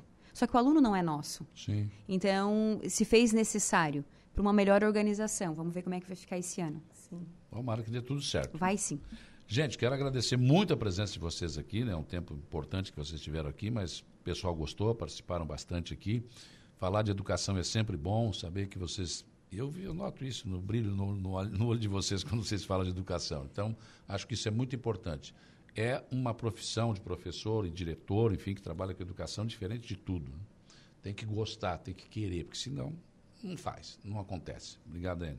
Eu que agradeço, Saulo, a oportunidade de estar aqui, ainda mais com os meus amigos. É, esse ano faremos, sim, a entrega dos kits de material escolar já nas primeiras semanas. O uniforme eu acho que a gente vai acabar entregando ali por abril, mas faremos a entrega também. Sim. Chicão, obrigado.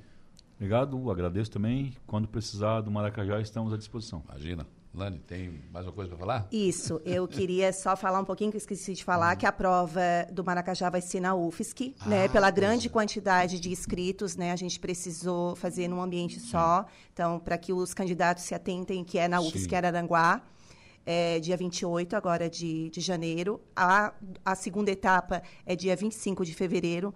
Não esquecer né, de quem tem que comprovar títulos, né? Olhem bem, leiam o edital e boa sorte para todos. Né? A gente quer realmente que bons candidatos estejam no nosso município trabalhando com a gente. Tem Obrigada, só, Saulo. Só que tem mais uma perguntinha aqui. O Juliane Perucchi Monteiro, bom dia. Gostaria de saber qual o motivo real que antes de fazer o concurso, as vagas não foram ofertadas para os professores com disponibilidade em Maracajá?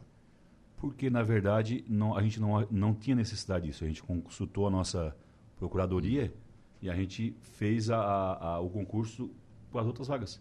Então, a gente, a administração pensou e fizemos esse, optamos pelo concurso sim. e depois sim vai ser chamado os professores que, que querem ser alterados, a gente vai fazer isso. A Provavelmente Juliane... final de janeiro, início de fevereiro. Certo. E Juliane... tem vagas para todo mundo. Isso.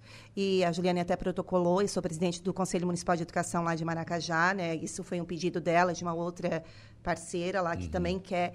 É, Juliane, de, lá na lei de, é clara que diz assim que é, é, o prefeito ele tem que tem todas as situações, né? E o prefeito tem que querer. E nesse momento o prefeito quis fazer a, concurso. o concurso público. Tá certo, é uma opção, uma opção. 925, um abraço também para a Bianca, assessora de comunicação da Prefeitura do Arroio de Silva, e também a Carla, né, assessora de comunicação lá da, do, do, do, nosso Maracajá. Isso, uma querida, Carla. Isso. Intervalo, depois do intervalo tem informação de polícia com o Jairo Silva e tem a transição para o Estúdio 95, nós já voltamos.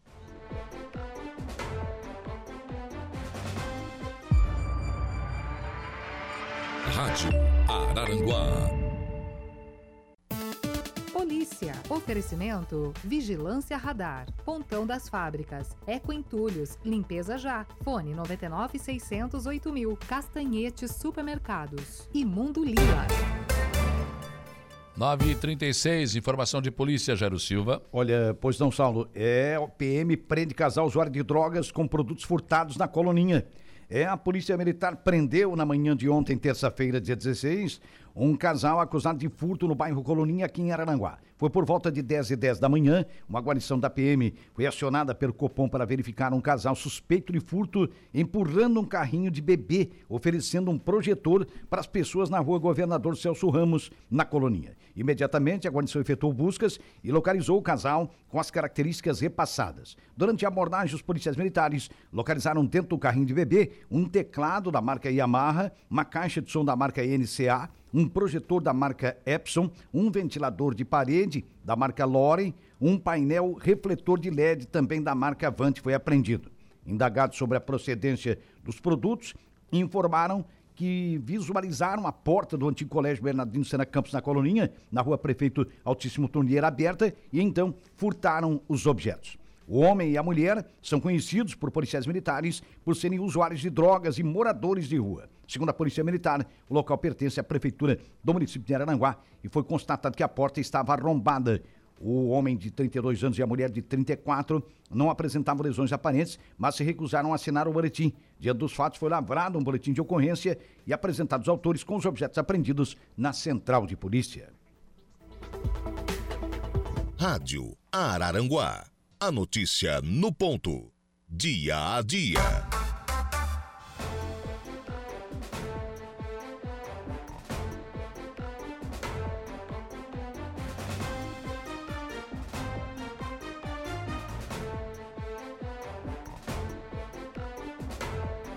Nove horas e quarenta minutos, nove e quarenta.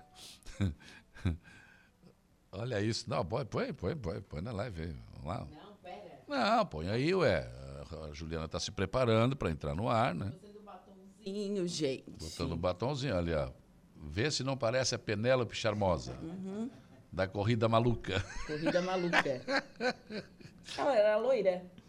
Era, era loira. Mas ela tinha um óculos redondo que nesse teu aí tinha, também. Tinha, que era um óculos E um cachecol no pescocinho. Um óculos de corrida, assim, né? Que né? antigamente é. se usava. Não tinha capacete, eu acho, naquela época. Né? Não, não, não tinha nada, era uma boina. Era, era um. Só um, um negócio, botava um óculos para não vir bicho no o olho. O Igor e o Kevin estão nos olhando lá, mas do que, que eles estão falando? Vocês não sabem do que eles estão falando. Corrida maluca, o desenho animado tinha no nosso tempo. Ah, você lembra? Conhece, conhece. Vocês não, pegaram. no teu tempo. Claro. Não, no meu tempo de menino não, mas eu vi. Ah, tá. Fiquei até assim. Hum, querem me enganar. Tinha o Dick Vigarista.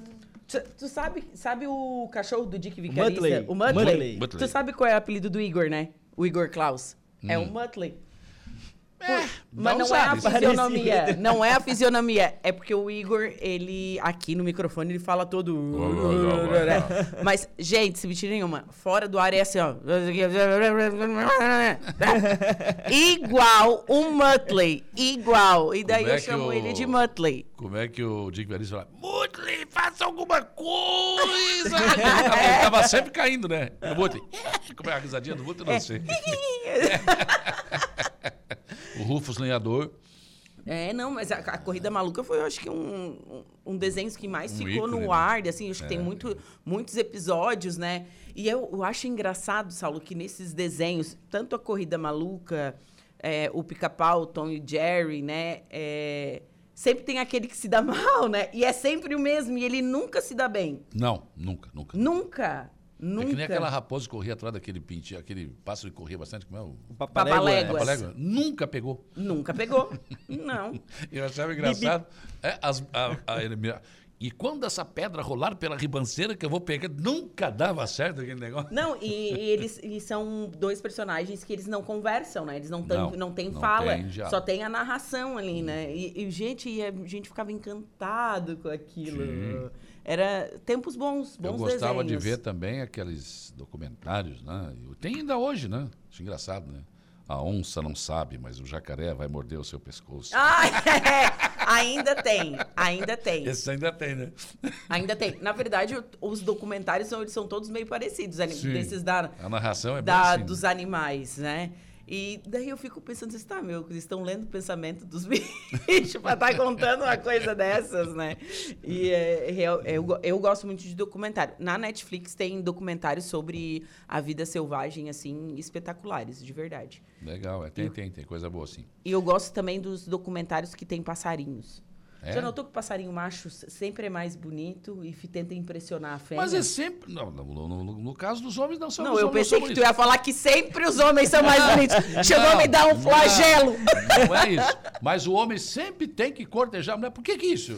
É. Eu já cortejei homens. Mas aí eu acho mais justo. Não é? Eu acho mais justo. Quem escolhe é a mulher, não é o homem? É. Não, e daí o passarinho ele faz de tudo, né? Pra, pra conquistar Não, a fêmea. faz, se ele dança, vira, se arma, pula. se pula. Ah. E a, a fêmea, ele é bem feia. A fêmea do passarinho, assim, bem michuruquinha, assim. E o macho fica lá fazendo um monte de estripulia, gente. O Kel- o Kelvin, que coisa séria. O homem tem que ter a voz bonita. né? Uhum.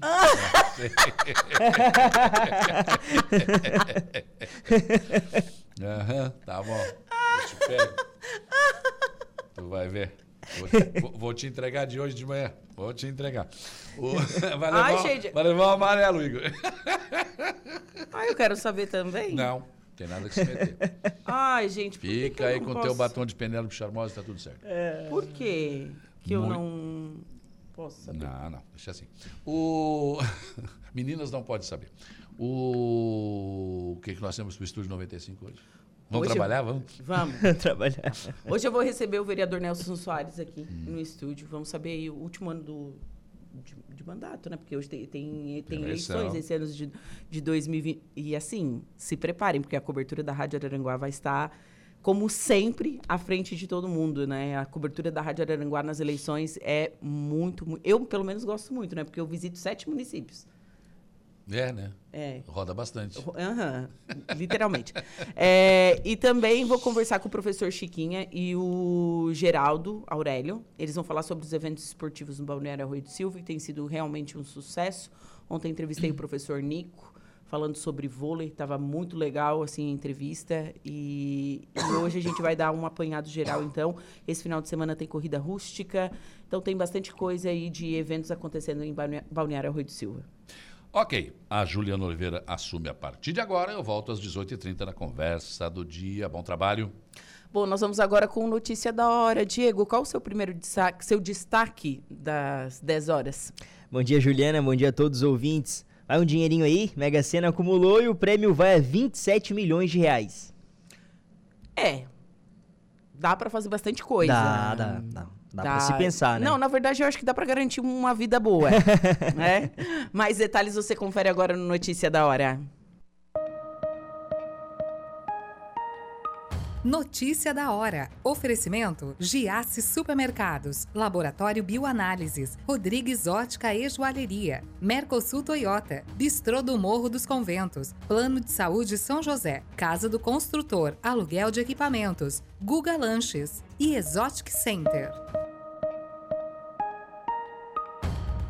Nenhum apostador acertou as seis dezenas do concurso 2676 da Mega Sena. O sorteio foi realizado na noite dessa terça-feira, no Espaço da Sorte, em São Paulo. Com isso, o prêmio acumulou e está estimado em 27 milhões de reais. As dezenas sorteadas foram 04, 06, 14, 19, 22 e 29. A Quina teve 70 ganhadores e cada um vai receber R$ 30.526 com 54 centavos. Os 4.664 acertadores da quadra terão um prêmio de 654 reais com 51 centavos.